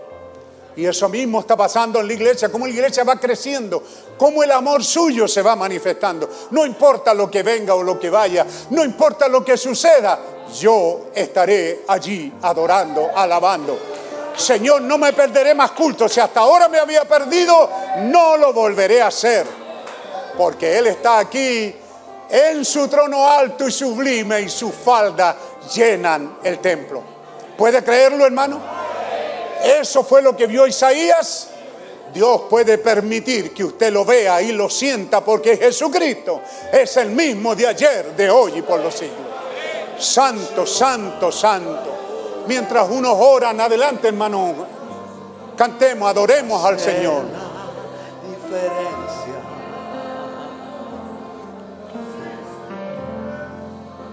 Cuando la conozco, Aleluya, aleluya.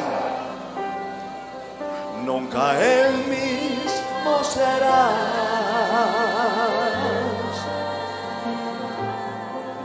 Sin ella no podrás vivir.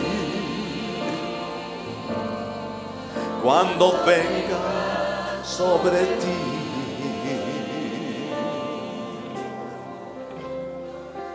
De enseñarte a caminar más cerca de Jesús.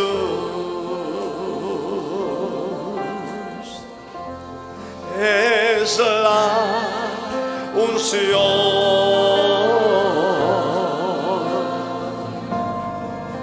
que hace la diferencia.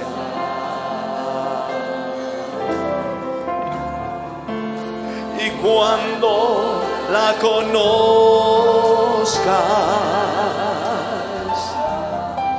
nunca el mismo serás.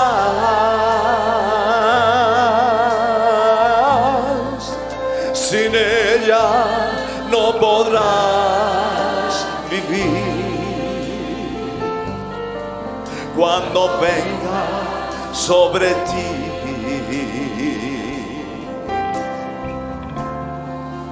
ha de enseñarte a caminar más cerca de Jesús. Es la unción, es la unción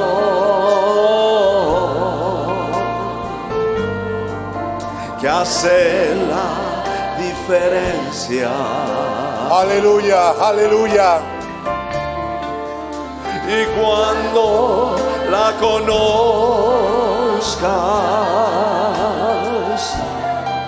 nunca el mismo serás.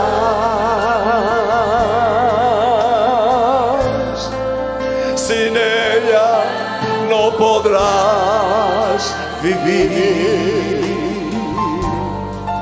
cuando venga sobre ti.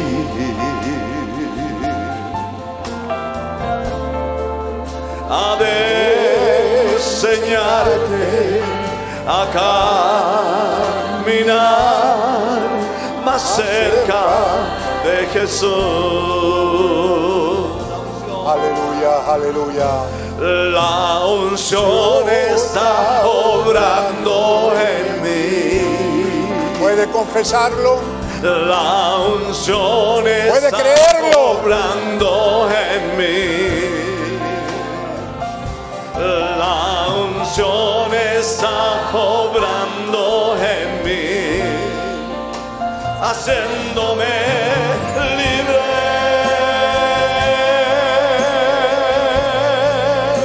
haciéndome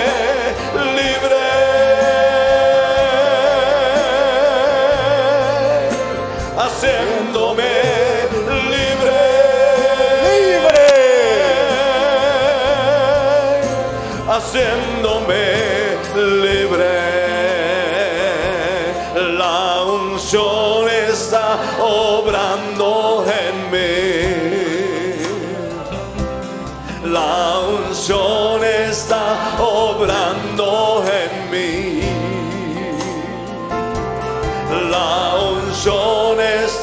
Obrando en mí haciéndome libre. Haciéndome libre.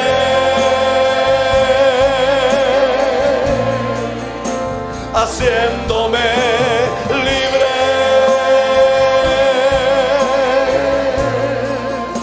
Haciéndome libre.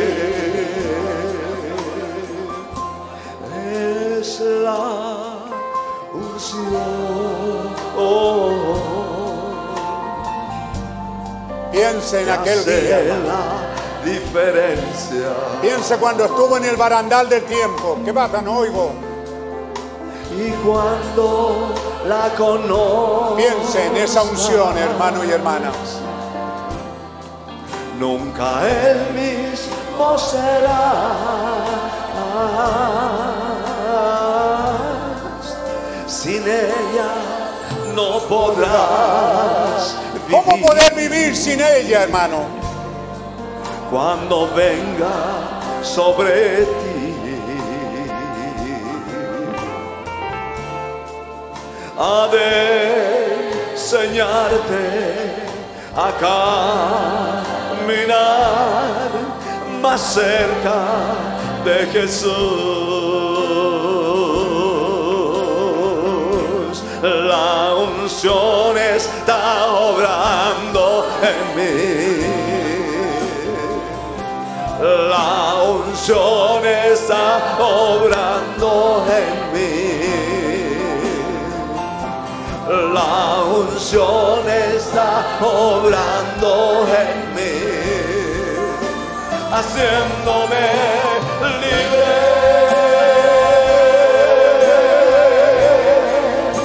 haciéndome libre. Haciéndome libre.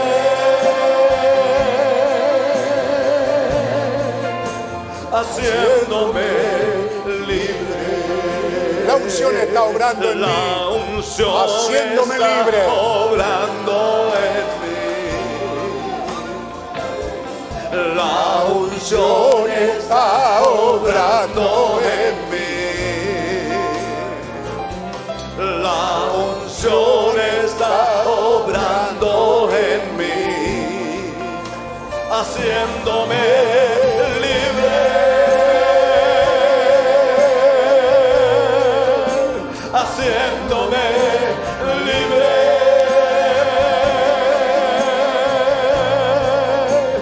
haciéndome libre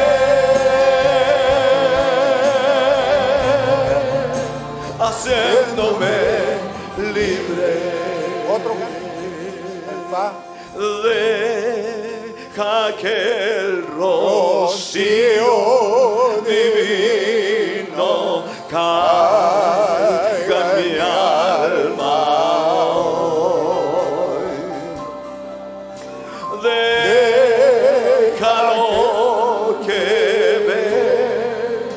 venga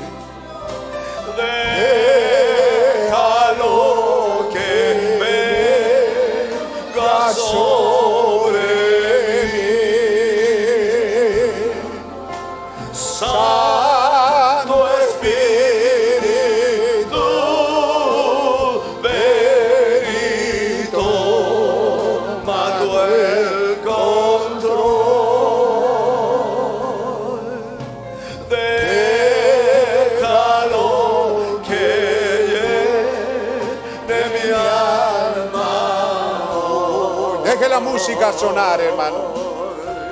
Mantenga su adoración. El culto ha terminado. Sea agradecido, hermano. Si en verdad usted cree que esto sucedió allá en el principio, que sucedió en Jesús, que sucedió en William Branham, tiene que creer que está sucediendo aquí.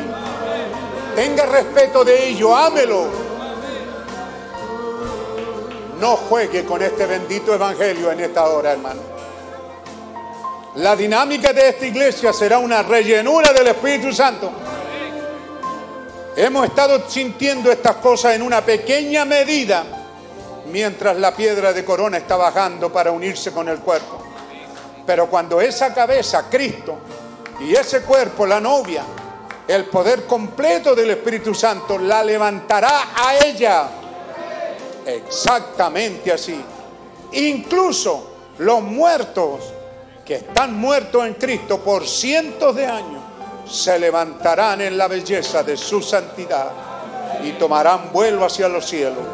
Esa es la dinámica que estamos esperando. Estoy esperando por ella y no me conformaré con nada menos que eso. Dígale a su hermano, Dios te bendiga, peregrino. Dios te bendiga, peregrino. Acuérdense, nada de besitos ni de mano. Solo Dios te bendiga, hermano. Espero que estés aquí en tu lugar en el próximo culto. Aleluya, aleluya. Bendito sea el nombre del Señor. Gracias, Señor. Gracias, Señor Dios Todopoderoso. Mayor es el que está en vosotros. ¿Cómo predicar este mensaje, hermano? Qué tremendo. Mayor es el que está en vosotros que el que está en el mundo. Usted está recibiendo una revelación exacta y perfecta de lo que Dios dijo, de lo que el mensaje dice y además de eso, profundizando en ello. Así que sea agradecido con el Señor. Te damos las gracias, Señor. Pedimos tu bendición sobre tus hijos que regresan a casa. En este día malo, tú nos guardes. Nos encomendamos a tu gracia y a tu amoroso cuidado. Que tú nos guíes, Señor. Y seas con nosotros, Padre amado. Bendito es tu nombre. Pedimos tu bendición. Como el anciano aquí, tu siervo, bendigo tu pueblo. Que vaya bajo las alas de amor y de protección. Que tú seas el que nos proteja, Señor. Tu palabra dice que Jehová acampa alrededor de los que le temen y Él los defiende. Y temor es respeto. Y nosotros te amamos y te respetamos, Señor.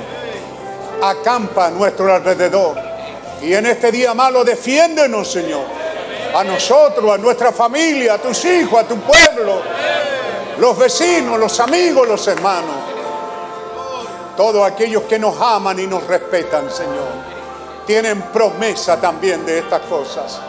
Padre Santo, proclamamos tus bendiciones en el nombre del Señor Jesucristo. Aleluya, aleluya. Gracias, Señor.